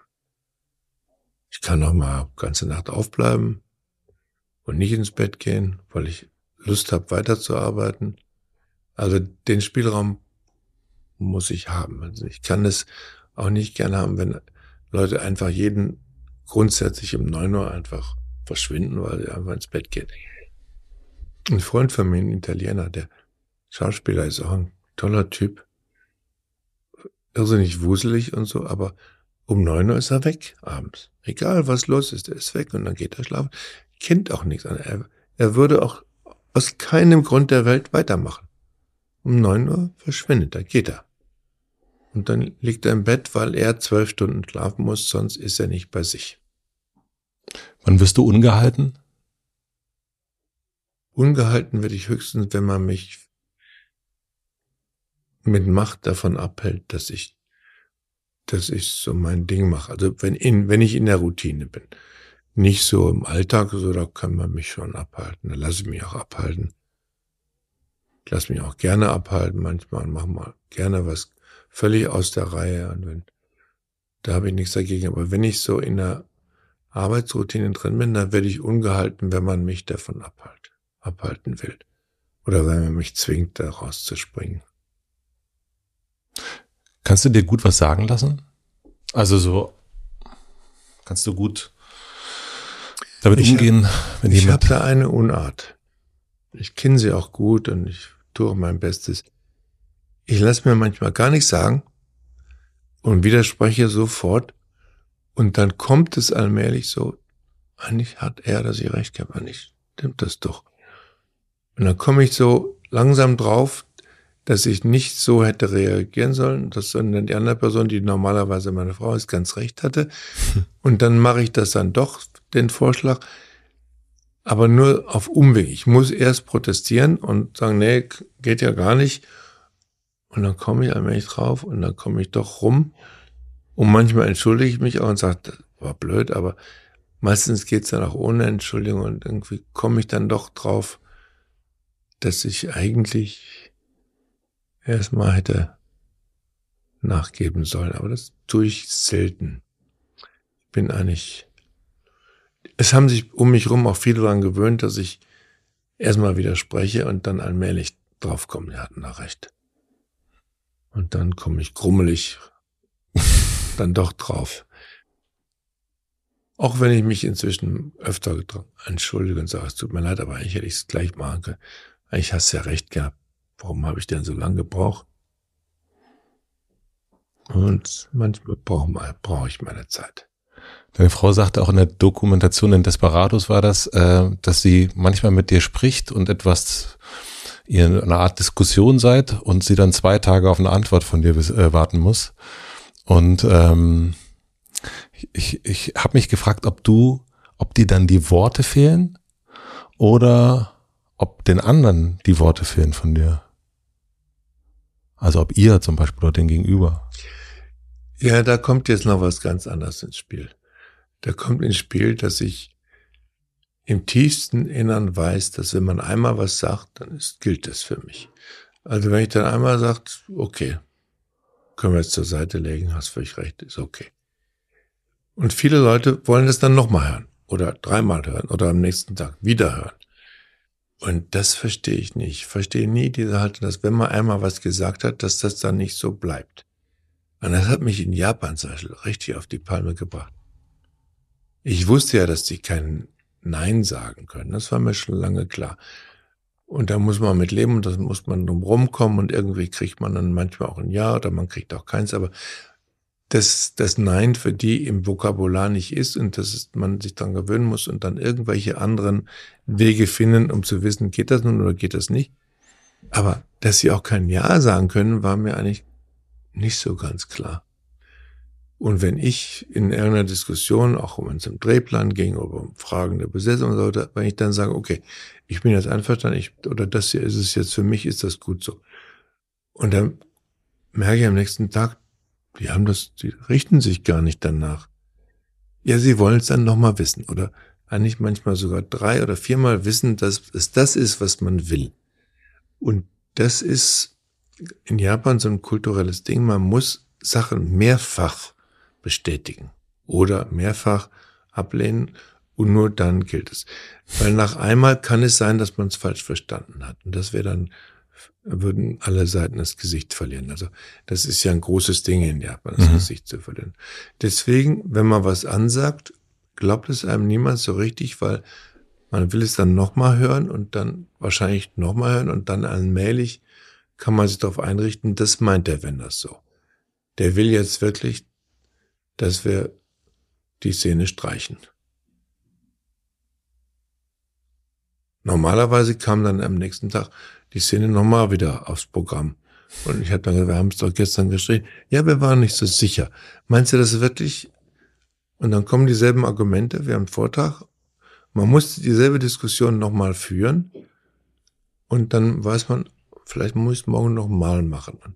Und da bin ich anfangs sehr ungehalten gewesen, bis ich mich dann dran gewöhnt habe, dass es einfach dieses mehrfach verifizieren zur japanischen Natur gehört und dass man sich dann auf einrichten muss. So auf das Nein, das muss man mehrfach sagen und auf viele Arten und sagen und dann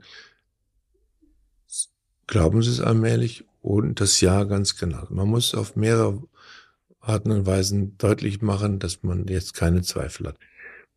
Weil sie machen sich dann gern die Zweifel für dich. Also, dass du dann nicht mehr zweifelst, sondern sagst, ja, glauben sie nicht so ganz, weil sie sagen, vielleicht zweifelt er doch.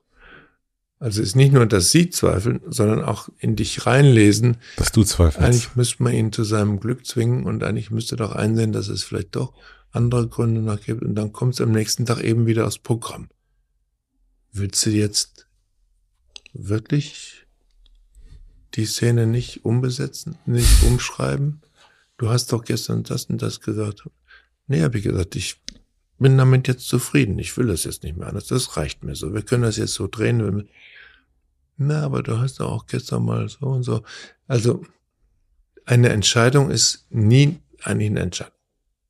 Möchtest du, dass die Menschen generell, also nicht nur in Japan, also wünschst du dir, dass die Menschen Respekt vor dir haben oder was wünschst du dir, was Menschen, wenn sie dich sehen, wenn sie mit dir arbeiten, wenn sie mit dir zu tun haben, wenn sie dich vielleicht nur als Regisseur auf einer Leinwand wahrnehmen, oder als jemand, der Fotos gemacht hat in der Galerie. Was, was wünschst du dir, wie die Leute auf dich schauen? Ich möchte eigentlich, dass die Sache, um die es geht, dass man die respektiert und dass man gar nicht sich so sehr von Respekt oder weil ich der Regisseur bin oder weil ich älter bin oder so, sondern dass, dass man das, was man gemeinsam macht, nur machen kann, wenn irgendwelche Entscheidungen gefällt werden und dass man die Sache dann so schätzt, dass man dann wegen der Sache sich darauf einlässt, dass das so und so und so gemacht wird. Aber wenn alle Leute denken, an der Sache bewegt sich noch so viel, die kann auch noch die, die Richtung und die Richtung, dann gibt es auch kein Arbeiten richtig, dann gibt es auch keinen Stil, dann kann man auch da verliert man einfach zu viel Zeit. Und das ist eine Geschichte, die für mich nicht einfach ist. Ich verliere nicht gerne Zeit. Weil ich weiß zu genau, wie kostbar das im Film ist, Zeit, und dass es mit das Kostbarste ist. Und ich weiß zu genau, wenn ich jetzt an der Szene jetzt hier heute Morgen jetzt noch eine halbe Stunde weitermache, dann habe ich die Szene heute Abend, wo ich unbedingt will, dass es Dämmerung ist, dann haben wir die nicht. Das weiß dann von allen anderen um mich rum in dem Moment niemand, dass ich im Vorausdenken weiß, wenn wir hier jetzt weitermachen und jetzt nicht umziehen, sondern hier jetzt weitermachen, weil der hat vielleicht könnte den Satz noch besser und hier könnte man vielleicht das noch. Und wenn wir jetzt, wenn ich jetzt nicht sage, ich bin damit zufrieden, wir gehen jetzt, sondern mich darauf einlasse, auf verschiedene Zweifel, dann habe ich die andere Szene heute Abend nicht. Dann habe ich sie nicht in der, in der Dämmerung oder was auch immer. Ne? Und dann, also ich habe ein sehr, sehr präzises Zeitgefühl für den ganzen Tag. Was in dem Tag gemacht werden will, weiß ich morgens ganz genau. Ich weiß auch, in welchen Zeitfenster alles gemacht wird. Und wenn man da aus irgendeinem Grund, wenn da jemand, weil jemand einfach das Auto zu weit geparkt hat und jetzt verlieren wir zehn Minuten, weil der das nicht ernst genommen hat, dass er da und da stehen soll, ne? Dann, das wurmt mich, also das mag ich nicht, dass man, dass man aus, weil Leute sich nicht vorstellen können, dass ich über die Zeit besser Bescheid weiß als sie selber. Und deswegen denken, jetzt machen wir lieber Pause, weil hier ist es viel schöner zu essen und dann weiß ich aber, wenn wir jetzt die Pause machen und nicht die Szene jetzt zu Ende drehen, dann brauchen wir hinterher nochmal wieder ein bisschen länger, um es wieder einzurichten und dann ist der Tag im Eimer. Du hast und ja.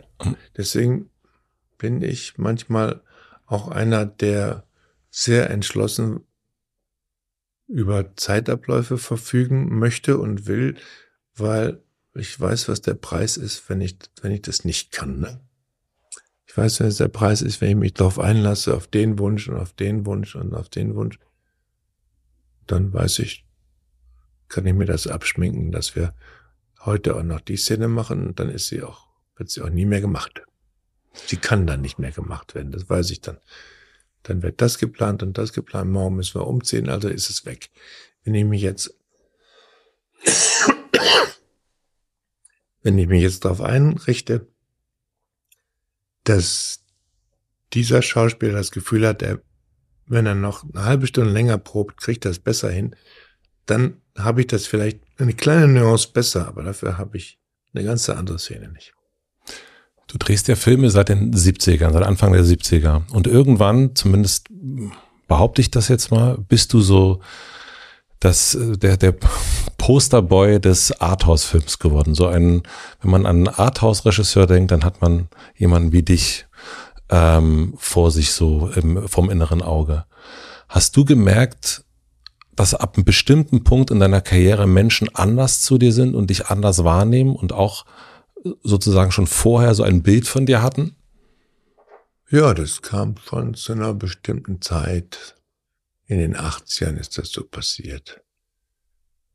Und dann merkt man ja auch so, man ist das so eine Weile lang so der Posterboy für eine bestimmte Art von Kino.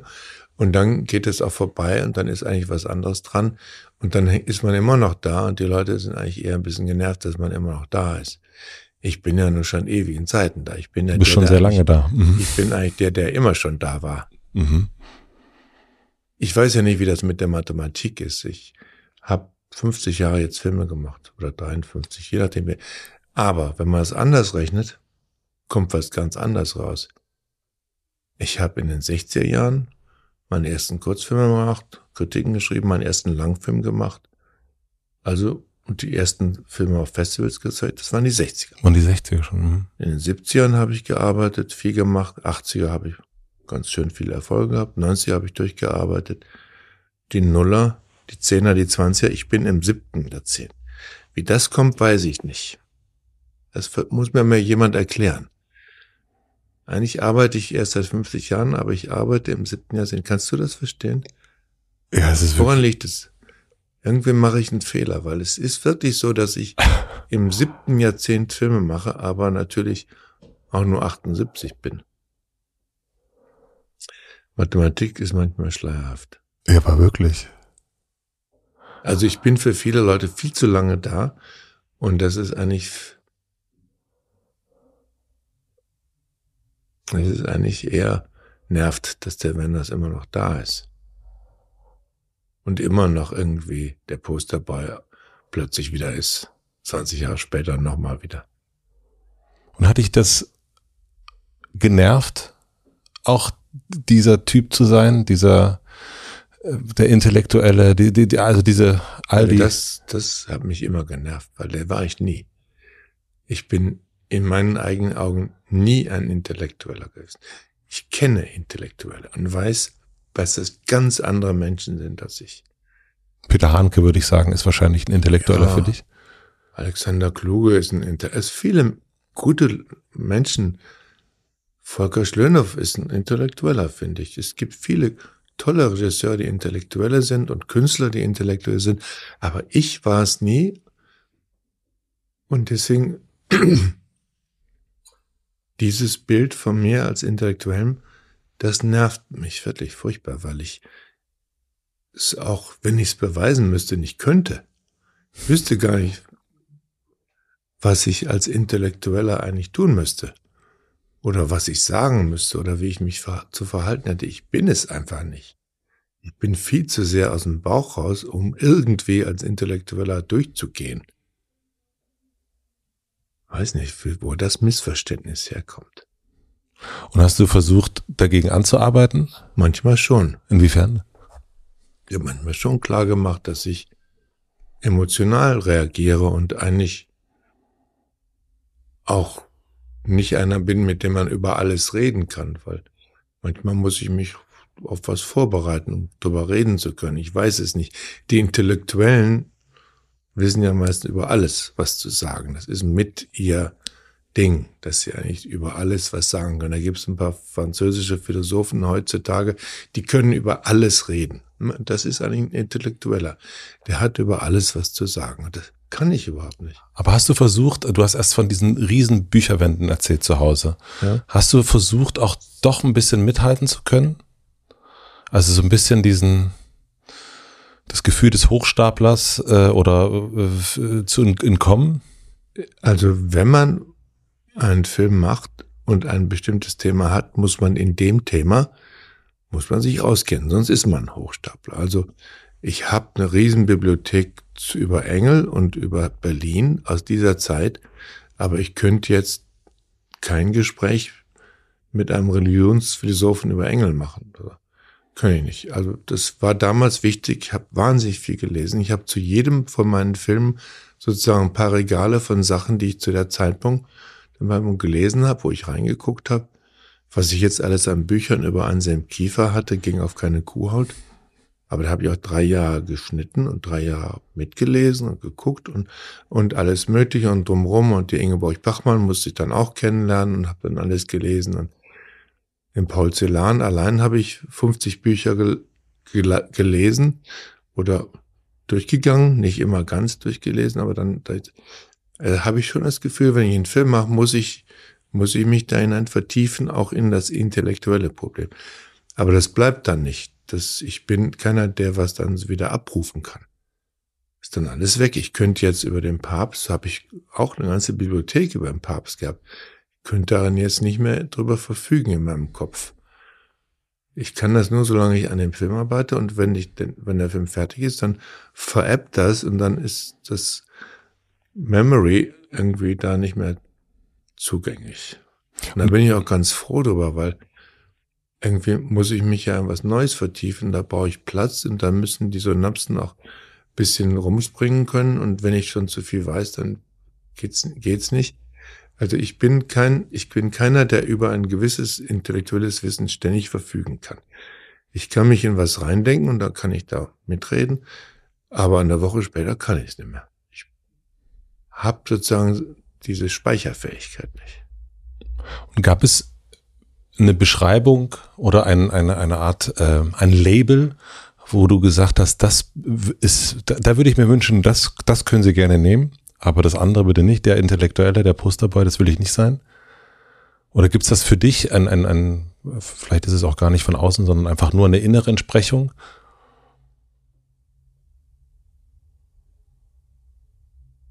Es gibt den amerikanischen Ausdruck Independent Filmmaker. Das hat mir immer gut gefallen. Ich finde es auch ein gutes Label. Mhm. Die Leute, die da hingehören, die haben eine Unabhängigkeit. Und eine Unabhängigkeit, das ist was, das mir immer gut gefallen hat. Also ich bin jemand, der ist unabhängig. Möchtest du gern gesehen werden? das gehört mit dazu. Ich sehe mich selbst nicht gerne, zum Beispiel. Ne? Also warum will ich, soll, will ich gern gesehen werden, wenn ich mich selbst nicht gern sehe? Ich gucke, wenn ich im Fernsehen irgendwie vorkomme, gucke ich woanders hin oder gehe weg oder meine Frau guckt das dann nur so in meinem Büro, gucken sie sich das an.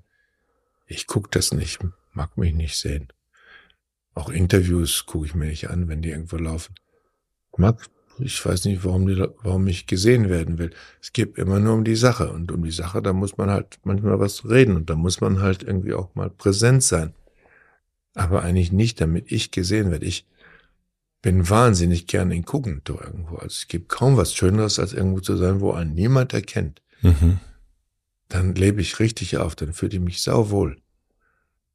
Und irgendwo zu kommen, auch weil man vielleicht gerade irgendwo vor ein paar Wochen im Fernsehen war oder Foto in der Zeitung war, und da gucken die Leute so und kenne ich doch, ja, dann möchte ich im Erdboden verschwinden. Das gefällt mir überhaupt nicht. Also ich tue jetzt auch keine Sonnenbrille anziehen, weil das ist ja so nur ein Mittel, um noch mehr erst recht gesehen zu werden.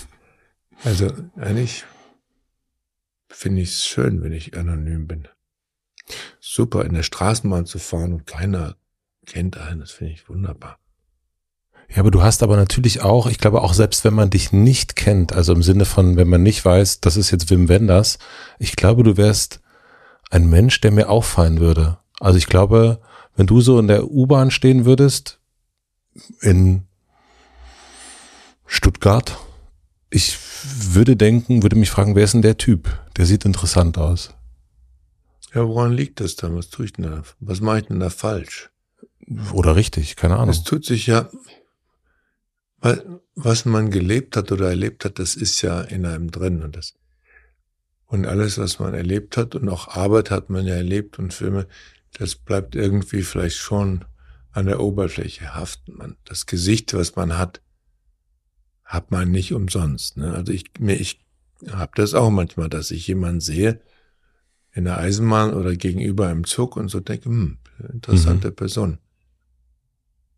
Der oder die sieht schön aus, gefällt mir, der sieht lieb aus oder die sieht lieb aus oder der hat viel erlebt oder die hat viel erlebt und sehr interessant. Das passiert mir auch, ne? Nur weiß ich dann meistens nicht, wer das ist. Ja, ja. Weil ich habe auch für sowas ganz schlechtes Gedächtnis. Ich habe ein ganz schlechtes Gesichtergedächtnis. Ich bin nicht gesichtsblind wie einige, aber ich habe ein schlechtes Gedächtnis dafür. Ich habe ein Zitat gelesen von der Sängerin Erika Badu. Ich weiß nicht, ob du die kennst. Und die hat gesagt, ich musste da irgendwie an dich denken. My biggest fear is the same as my biggest hope that I am seen. Ja, verstehe ich gut. Gerade als Sängerin ist man vielleicht manchmal gerne nur die Stimme und nicht die Person.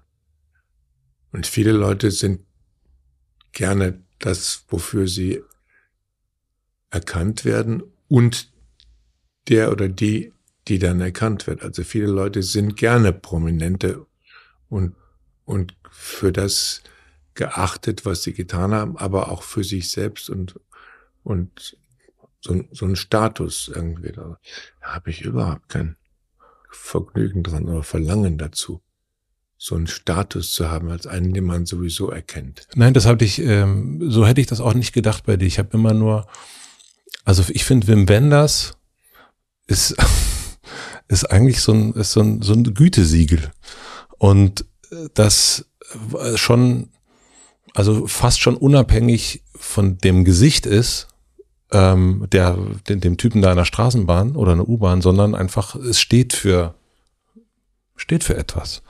Ähm, und für eine andere Art von, für, einen, für einen besonderen Film, für eine besondere Kunst, für einen besonderen Blick, für einen einmaligen Blick auch. Und eben auch für eine Art von Entschleunigung, Qualität. Also es hat irgendwie so ein, ist wie so ein, Ach so. ja, gut. So, ja, das kenne ich auch bei einigen Leuten, wo ich Vertrauen habe in den Namen und in die Arbeit. Das kenne ich auch von anderen Leuten. In dem Sinne, meinst du? Ja, so meine ich das. Also genau. in dem Sinne, dass man sich auf was verlassen kann. Sozusagen. Ja.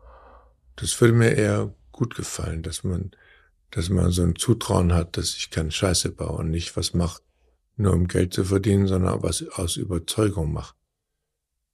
Was wäre ich gern jemand, von dem man weiß, der macht das aus Überzeugung und er macht das jetzt nicht, weil er sich an irgendwas anhängt oder. Also dem Eindruck entsprichst du voll. Also das denke ich, wenn ich den Namen lese. In, in dem Sinne. Siehst du das aber auch so? In dem Sinne bin ich dabei. Aber das ist dann wirklich, das ist, das bezieht sich dann auf die Arbeit, dass man mhm. sich, dass man, dass ich eine Arbeit mache, wo die Leute sich drauf verlassen oder wo sie was gesehen haben und hat mir gefallen, komm, den, kann ich mich drauf verlassen, dass, das, das ist aber dann die Arbeit, nicht, ich muss deswegen nicht auf jeder Party erkannt werden oder in der Straßenbahn oder. Für mich bist du eher, ich denke gerade wie so ein, äh, eine gute Galerie oder ein Museum. Also ich gehe wahnsinnig gerne in die CO Berlin ähm, und da schaue ich mir gerne Fotos an. Ich denke, wenn da Fotos hängen, das, das haben die richtigen Leute ausgewählt, das gucke ich mir an. Also das steht. Ja, das habe ich auch. Ich habe auch Orte, wo ich weiß, da kann ich hingehen, auch wenn ich das Programm nicht kenne. Das gibt auch Kinos, mhm. weiß ich, heute Abend gehe ich einfach dahin. Im Fernsehen gibt es das manchmal auch. Ich, ich kann immer noch auf Arte stellen, da kommt irgendwas da kann ich auch kurz mal gucken, was haben die noch in der Bibliothek und dann finde ich was. Das kenne ich auch. Also da, so, ein, so ein Vertrauen in so eine Marke, das gibt es auch. Deckt sich der Erfolg der Filme mit deinem persönlichen Empfinden, ob dir der Film gelungen ist oder nicht? Nee, gar nicht. Nee, gar nicht. Das kommt im seltensten Fall zusammen. Also viele von meinen Lieblingsfilmen, wo ich sehr froh mit bin, kennt, kennt niemand. Wer, welcher Film ist das? Also zum Beispiel in weiter Ferne so nah war in Deutschland ein verheerender Flop. Also es wird fertig daneben gelaufen. Viele Leute haben auch immer noch ein schlechtes Bild davon oder Million Dollar Hotel. Mhm. Einer meiner schönsten Filme ist einer der wenigen Filme, wo ich wirklich mit Schauspielern gut war und wird, wird die mit einem Ensemble was gemacht hat.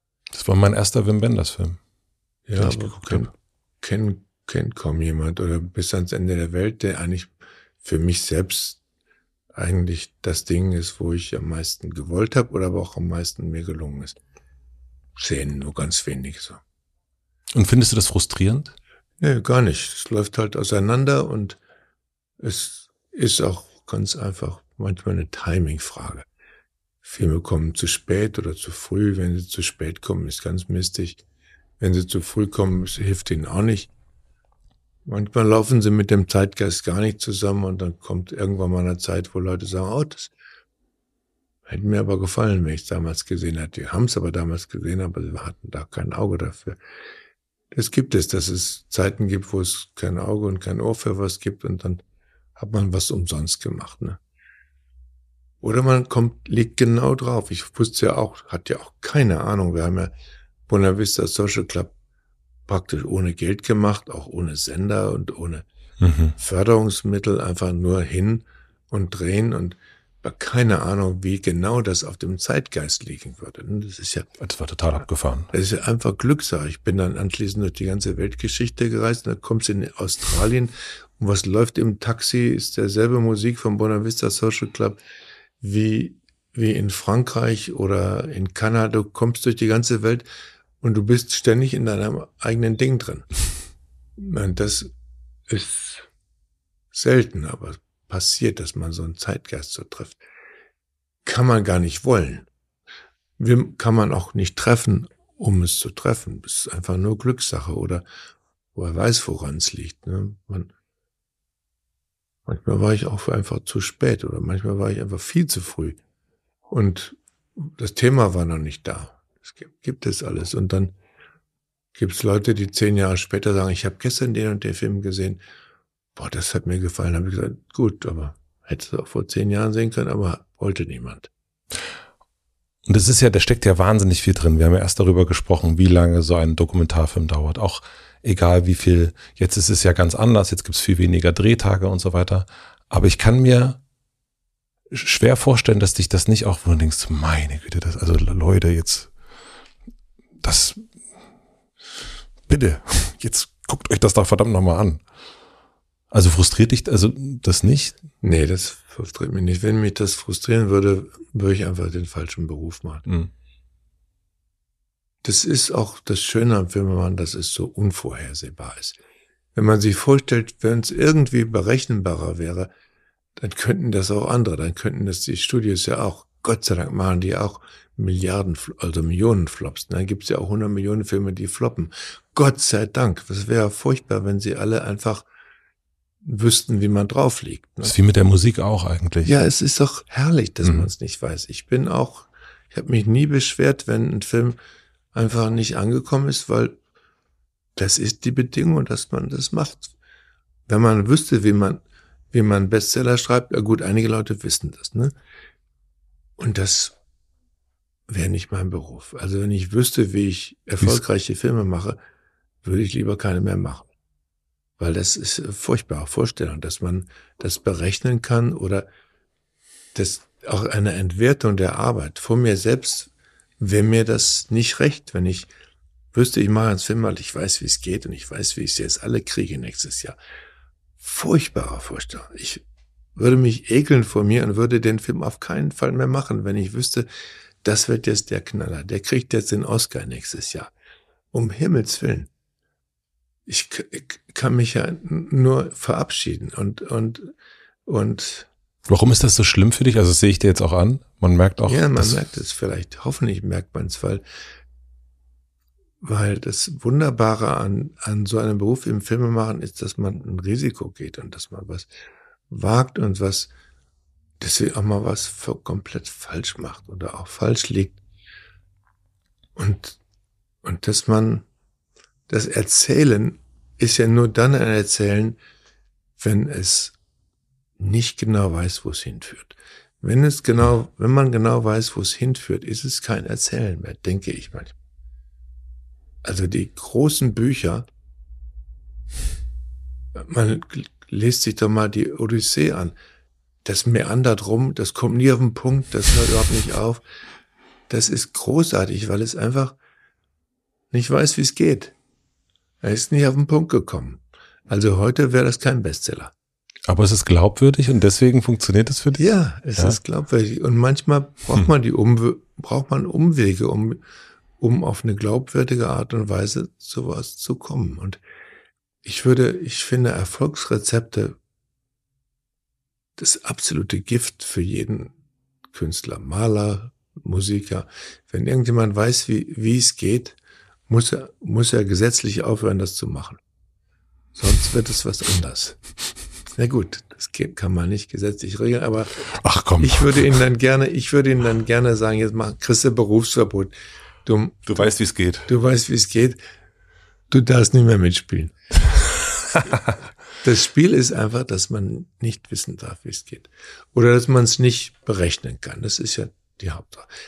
Manchmal weiß man ja, wie es geht und also ich weiß ganz genau, dass ich in den letzten 14 Tagen von Paris, Texas, obwohl es, der Film hatte fürchterliche Zweifel und die ganze erste Hälfte war ein Suchen und ein Umherirren und, und die letzten 14 Tage, als wir dann angefangen diese Piepshow zu drehen und so, ich wusste richtig ganz genau, boah, das, das, das zieht jetzt durch.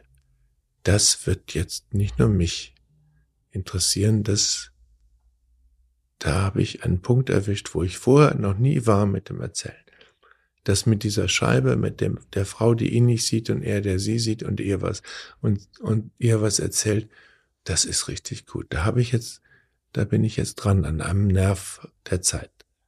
Und das Aber hast ich, du auch gespürt? Das habe ich genau gespürt und ich war auch sehr froh und habe es auch diesen, diesen letzten Drehtage sehr genossen, weil ich wusste, das ist, da kommt man nicht immer hin. Da bist jetzt hingekommen und hast auch wirklich gelitten, um da hinzukommen. Und auch der Sam Shepard hat gelitten und ja, wir haben beide Nächte ums um die Ohren gehauen, um die Kurve noch zu kriegen. Aber aus tiefer Not haben wir die Kurve gekriegt und das ist jetzt richtig eine schöne Zielgerade. Kannst du jetzt ganz beruhigt sein. Du musst jetzt, you can still fuck it up. Also du kriegst an, du kannst auch noch alles falsch machen. Du musst jetzt nur, nur weiterlaufen. Nur weiterlaufen und dann geht das. Und das war aber zum ersten Mal überhaupt, dass ich Filme gemacht habe, wo ich das Gefühl hatte, jetzt nur noch die Ziel bis zur Zielgeraden kommen. Dann kann nichts mehr schiefgehen. Das ist gut geworden. Das ist aber ein ganz seltenes Gefühl. Das habe ich vielleicht seitdem nie mehr wieder gehabt. Es gibt ja ganz viele Menschen, die daran auch verzweifeln. Also gerade Künstler, die wissen, okay, ich habe, ich weiß, wie es sich anfühlt. Und dieses Gefühl aber, wie du jetzt sagst, vermutlich nie wieder erlebt habe. Und die dann aber eigentlich total, manche kommen gar nicht mehr dazu. Man will es unbedingt nochmal haben. Es ist ja auch Suchtmachen. Ne? Ja. Wenn man dieses Genugtuung hat, das ist ja ein wunderbares Vergnügen. Es ist herrlich, diese Genugtuung. Aber man kann es nicht zwingen. Man kann es nicht dann einfach sagen, jetzt machen wir es nochmal. Wie ist es dir gelungen, das loszulassen? Also, dass du eben nicht verzweifelst und nicht, wie manche Künstler dann nie wieder was machen oder ganz schön viel Scheiße machen? Ich habe praktisch drei Jahre nichts gemacht. Ich habe nach Paris, Texas drei Jahre gebraucht, bis ich mich wieder berappelt habe und wusste, das mache ich jetzt nicht nochmal. Da, an das Gefühl komme ich nicht wieder ran. Das heißt, du musstest dich wirklich wir haben das beim letzten Mal schon so ein bisschen besprochen, also diese, diese, diese Pause, aber du musstest dich wirklich verabschieden davon, dass du das nochmal erreichen wirst? Ja, es ging nicht so ganz, ganz schnell. Ich bin noch durch die ganze Weltgeschichte gereist und habe versucht, einen Film vorzubereiten, der einfach unmöglich war und der noch zehn Jahre gebraucht hat. Das war bis ans Ende der Welt. Der hat dann sogar noch länger gebraucht als zehn Jahre. Der hat noch 16 Jahre gebraucht, bis ich ihn hm. dann gemacht habe. Und in den habe ich lange Zeit investiert, wohl wissend, es war eigentlich verzweifelt und es ging gar nicht, aber ich brauchte die Zeit, um den Abstand zu, zu diesem guten Gefühl von Paris, Texas, dieses Gefühl beim Drehen. Hinterher hat es mich dann eigentlich nicht gewundert, dass so viele Leute der Film gefallen hat, weil ich habe es ja schon gespürt vorher. Ich habe es schon gespürt. Ich bin am richtigen Pfad. Ich muss nur drauf bleiben. Spielt es für dich eine Rolle, wer den Film sieht? Oder wer deine Sachen sieht? Da muss ich jetzt erstmal überlegen, was spielt das für mich eine Rolle? Ich denke eigentlich nicht an Publikum als in Zahlen, wenn das jetzt eine Million Leute sehen oder so. Eigentlich Publikum, wenn ich an was denke, an jemanden denke, der dann hinter meinen Film sieht, denke ich an meine Freunde. Dann denke ich an Leute, die ich kenne. Und für die mache ich das.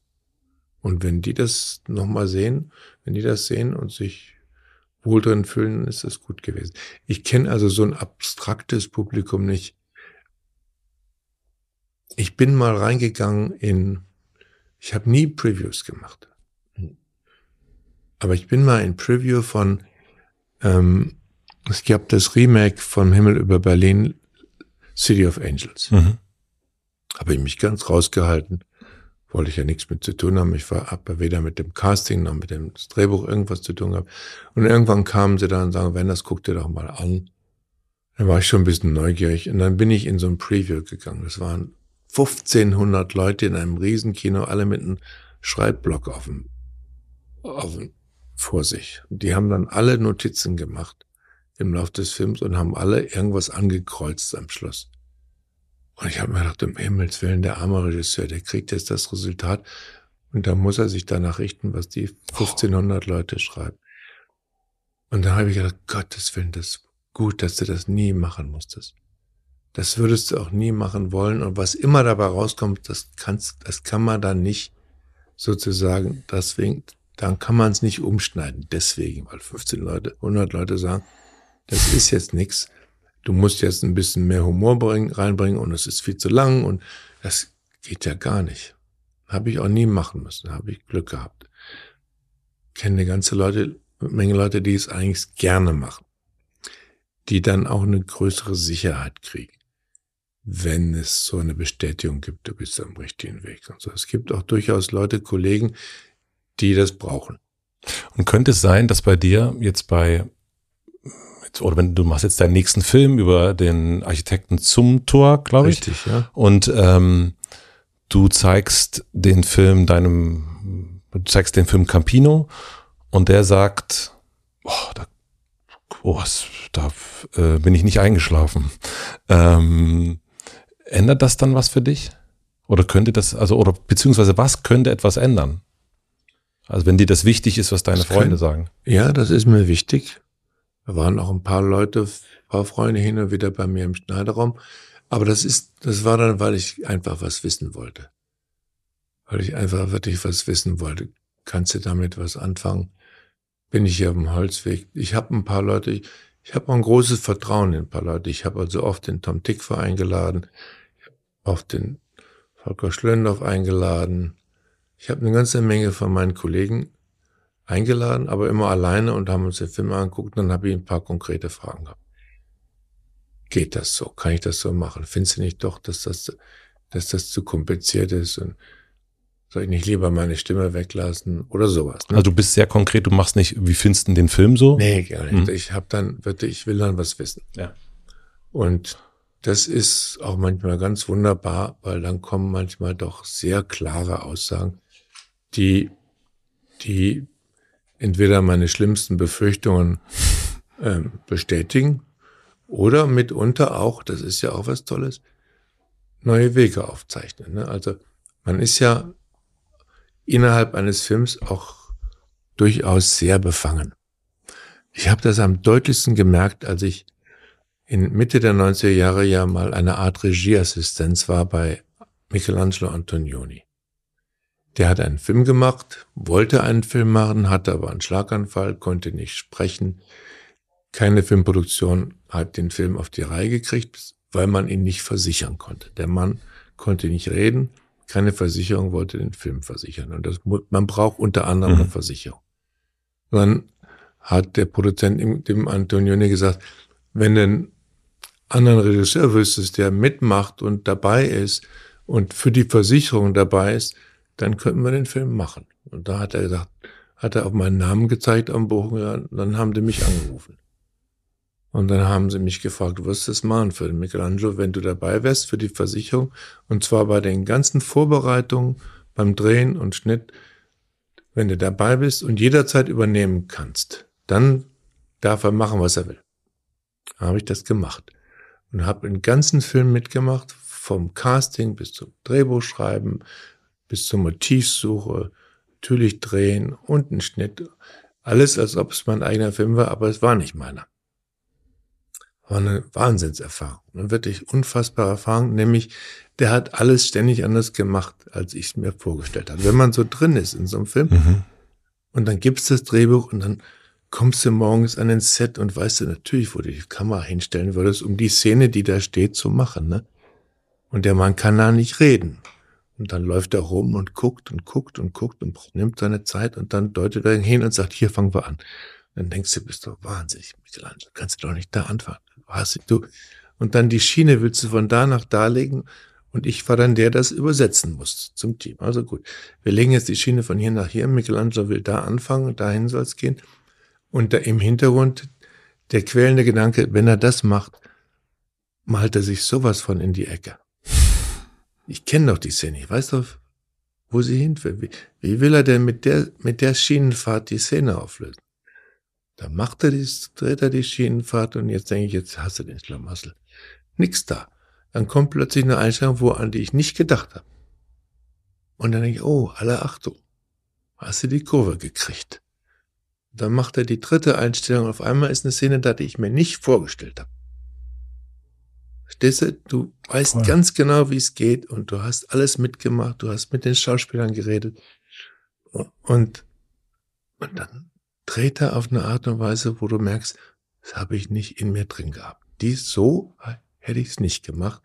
Deswegen ist er der Regisseur. Es ist auch richtig toll. Ich habe mir auch alle, ich habe auch nie Zweifel gesät. Ich habe immer allen, allen klar gemacht, das müsst ihr jetzt machen. Jetzt will er das machen. Manchmal war es schwer rauszukriegen, was er wollte. Ne? Muss man, muss, man konnte es ihm ja nicht aus der Nase ziehen. Er musste, man musste es immer hochrechnen und denken, was er machen will. Ne? Muss ich dann also immer auch vertreten. Auch wenn ich im Hintergrund manchmal dachte, Michelangelo, das kannst du so nicht machen. Wie hieß denn der Film? Jenseits der Wolken. Mhm. Weiß ich gar nicht. Okay. Ja, so.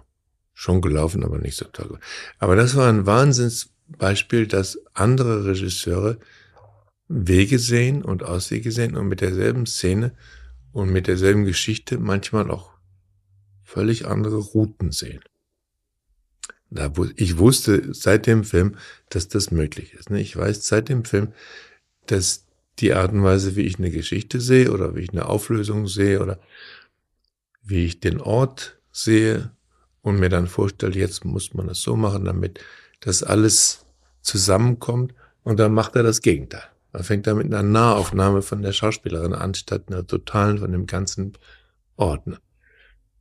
Ist auch wurscht. Aber es war eine richtig fantastische Lektion, dass es immer andere Optionen gibt und dass es nie nur eine gibt. Und dass dieses Gefühl, was man gerne hat als Regisseur oder überhaupt im Leben, auch andere Menschen, es gibt nur den Weg.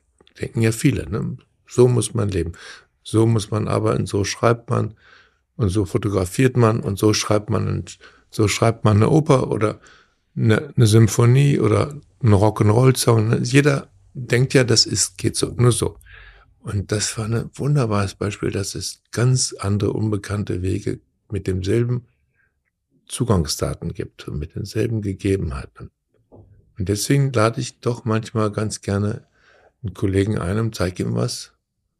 Und manchmal tatsächlich auch das, dieses eigene Gefängnis, was man ja in seiner, in seiner Birne hat, auch aufzubrechen. Es ist mir auch schon passiert, dass auch Tom was gesagt hat und ich dachte, oh ja, hat er eigentlich recht. Aber wenn er das so denkt, dann muss ich eigentlich da vorne anfangen und dann hilft jetzt nichts. Ich habe Pina, weil zwei, drei meiner Freunde gesagt haben, es ist eigentlich ganz toll, schön, aber irgendwie ist es etwas in sich zu kompliziert. Und die Produzenten und die alle mitgemacht haben, waren ganz glücklich. Und dann habe ich gesagt, nee, ich fange nochmal von neuem an. Und dann haben wir den ganzen Schnitt aufgerissen und alles nochmal neu gemacht. Und dann sind ein paar Bausteine, Bausteine anders gefallen und dann habe ich gemerkt, ja, habe ich anfangs nicht gesehen, aber es hat mir auch niemand gesagt, aber da war diese Unsicherheit und das Gefühl, es könnte auch anders zusammenpassen. Und dann habe ich mich auf mein Bauchgefühl verlassen und habe tatsächlich nochmal aufgerissen. Wir haben nochmal drei Monate geschnitten. Und plötzlich war derselbe Film mit demselben Material ganz anders rund und ganz anders im Bauch gesessen. Und auch bei den Zuschauern ganz anders im Bauch gesessen. Das ist toll, wenn man, ich hätte auch aufhören können, ne? Ich habe auch den Fehler gemacht, manchmal aufzuhören. Zum Beispiel der Film Am Ende der Gewalt, The End of Violence, wollte ich unbedingt nach Cannes mit dem Ding. Das war auch das 50. Jubiläum vom Cannes. Ich wollte wahnsinnig gern nach Cannes. Und mein Cutter hat und ich, der Peter Pschücker, wir haben das geschnitten.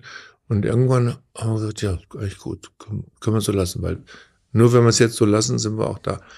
Und irgendwie habe ich im Bauch gefühlt, scheiße, es ist eigentlich noch nicht da. Es ist zwar gut, aber letzten Endes noch nicht richtig. Du kannst es jetzt loslassen und du musst es jetzt loslassen, aber wenn du kann willst, dann ist jetzt vorbei. Dann musst du jetzt in die Postproduktion, dann kriegst du es noch hin.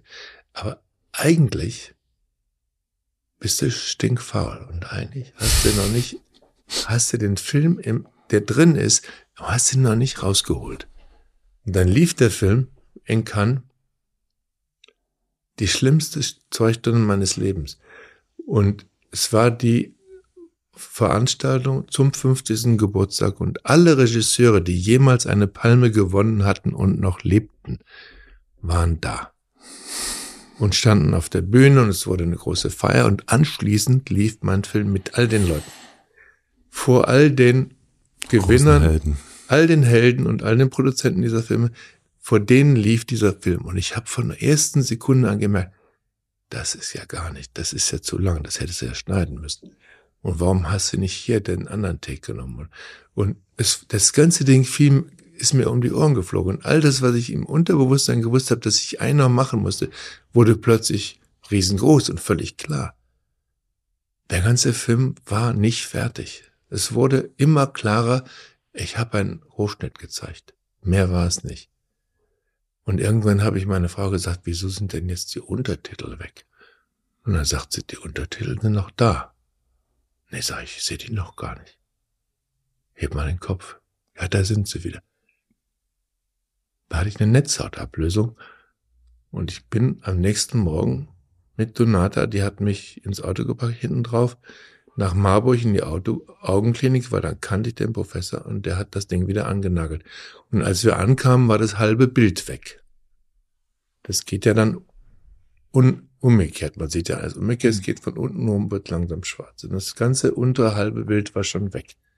Und das war nur, weil ich so genau gewusst habe, es ist alles Murks und um mich rum sehen die wichtigsten Regisseure der Welt und ihre Produzenten, sie sehen alle, dass ich hier Scheiße gebaut habe und dass ich noch nicht fertig war. Und dann hatte ich eine Netzhautablösung. Da wurde das dann festgenagelt und seitdem tue ich lieber nochmal einen Monat dran und es einfach sitzen lassen und bin ganz sicher, dass ich das jetzt so will. Dann lieber nochmal vorher Tom Tykwer fragen. Lieber Tom fragen, genau. Da gibt's noch ein paar andere, die ich dann gern frage, aber Tom ist meine Anlaufstation gewesen damals und auch immer noch.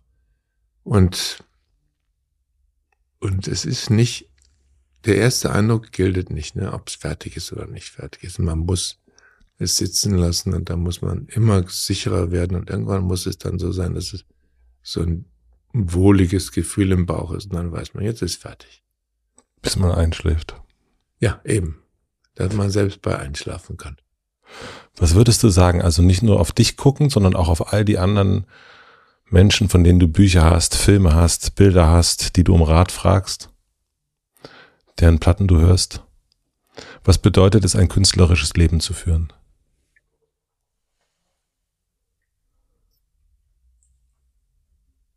Man gibt so viele verschiedene Beispiele. Ich kenne ja einige sehr nah. Einige Schriftsteller, Maler, Musiker, kenne ich ja einige sehr nah, auch Architekten.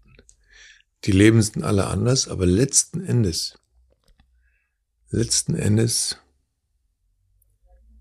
haben die alle so eine, so ein Bauchgefühl. Ich weiß, sie haben alle ein Bauchgefühl. Und sie sind alle keine Intellektuellen, das weiß ich. Tun alle so. So wie ich. tun alle so und im Grunde sind sie alles wirklich sehr emotionale Menschen und, und wissen, dass die Sache erst rund ist, wenn es im Bauch stimmt. Ganz bestimmt. Auch die Architekten, die natürlich sich sehr gerne sehr intellektuell geben, ist in dem Beruf so eine Krankheit. Mhm. Ich habe hier noch kein Interview, das muss ich noch machen. Ja, müsste unbedingt machen. Das ist, Architekten sind große Versteller, aber, aber es ist auch,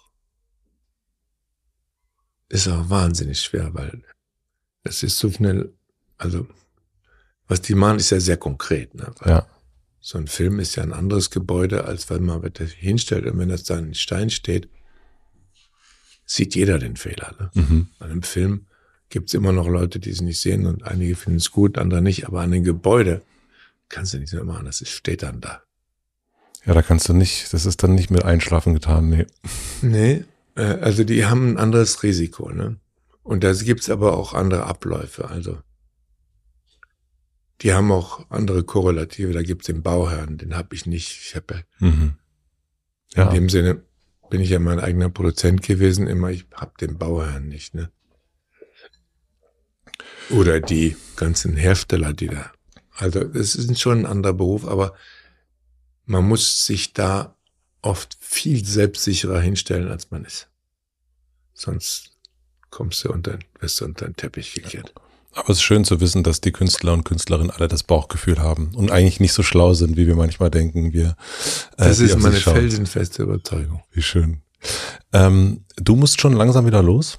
Ist es so? Ist es so? Habe ich äh, schon wieder von draußen gehört. Und äh, unsere die Zeit verfliegt mit dir. Ich habe ähm, noch eine Frage.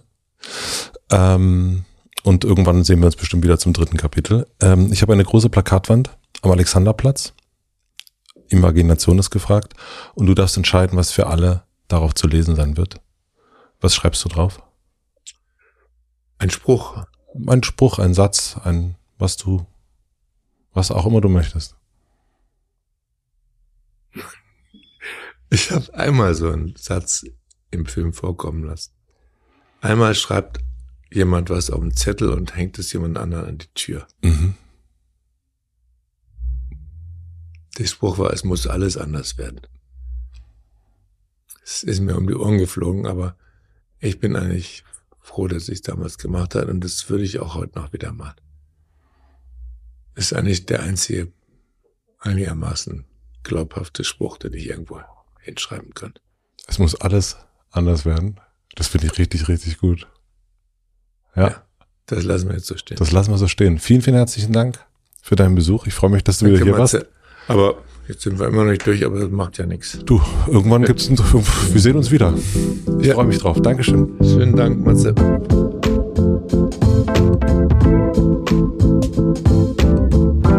Das war Wim Wenders. Vielen, vielen herzlichen Dank fürs Zuschauen und auch Zuhören. Ich bin jetzt ein bisschen unsicher. Einerseits hoffe ich ja, dass ich es bisher nicht geschafft habe, denn das wäre ein Kompliment für dieses Gespräch. Andererseits fände ich es natürlich total schade, weil das fand ich ein sehr, sehr schönes Gespräch. Also, hm, ich bin gespannt. Schreibt auch gerne in die Kommentare, ob ihr es bisher geschafft habt oder nicht. Bei YouTube und bei Spotify geht das ganz, ganz einfach. Was ich aus diesem Gespräch mitgenommen habe, ist dieses Thema Erfolgsrezept und wie wichtig es ist, wenn man das Gefühl hat, zu wissen, wie es geht, dass man es unbedingt ändern sollte. Finde ich großartig. Und falls Wim hier nochmal wirklich vorbeischaut, was ich hoffe, glaube ich, möchte ich beim nächsten Mal noch ein bisschen mehr Anekdoten erfahren, wie das denn eigentlich so war in den 80ern und 90ern mit all diesen verrückten Typen, mit denen er so gedreht hat.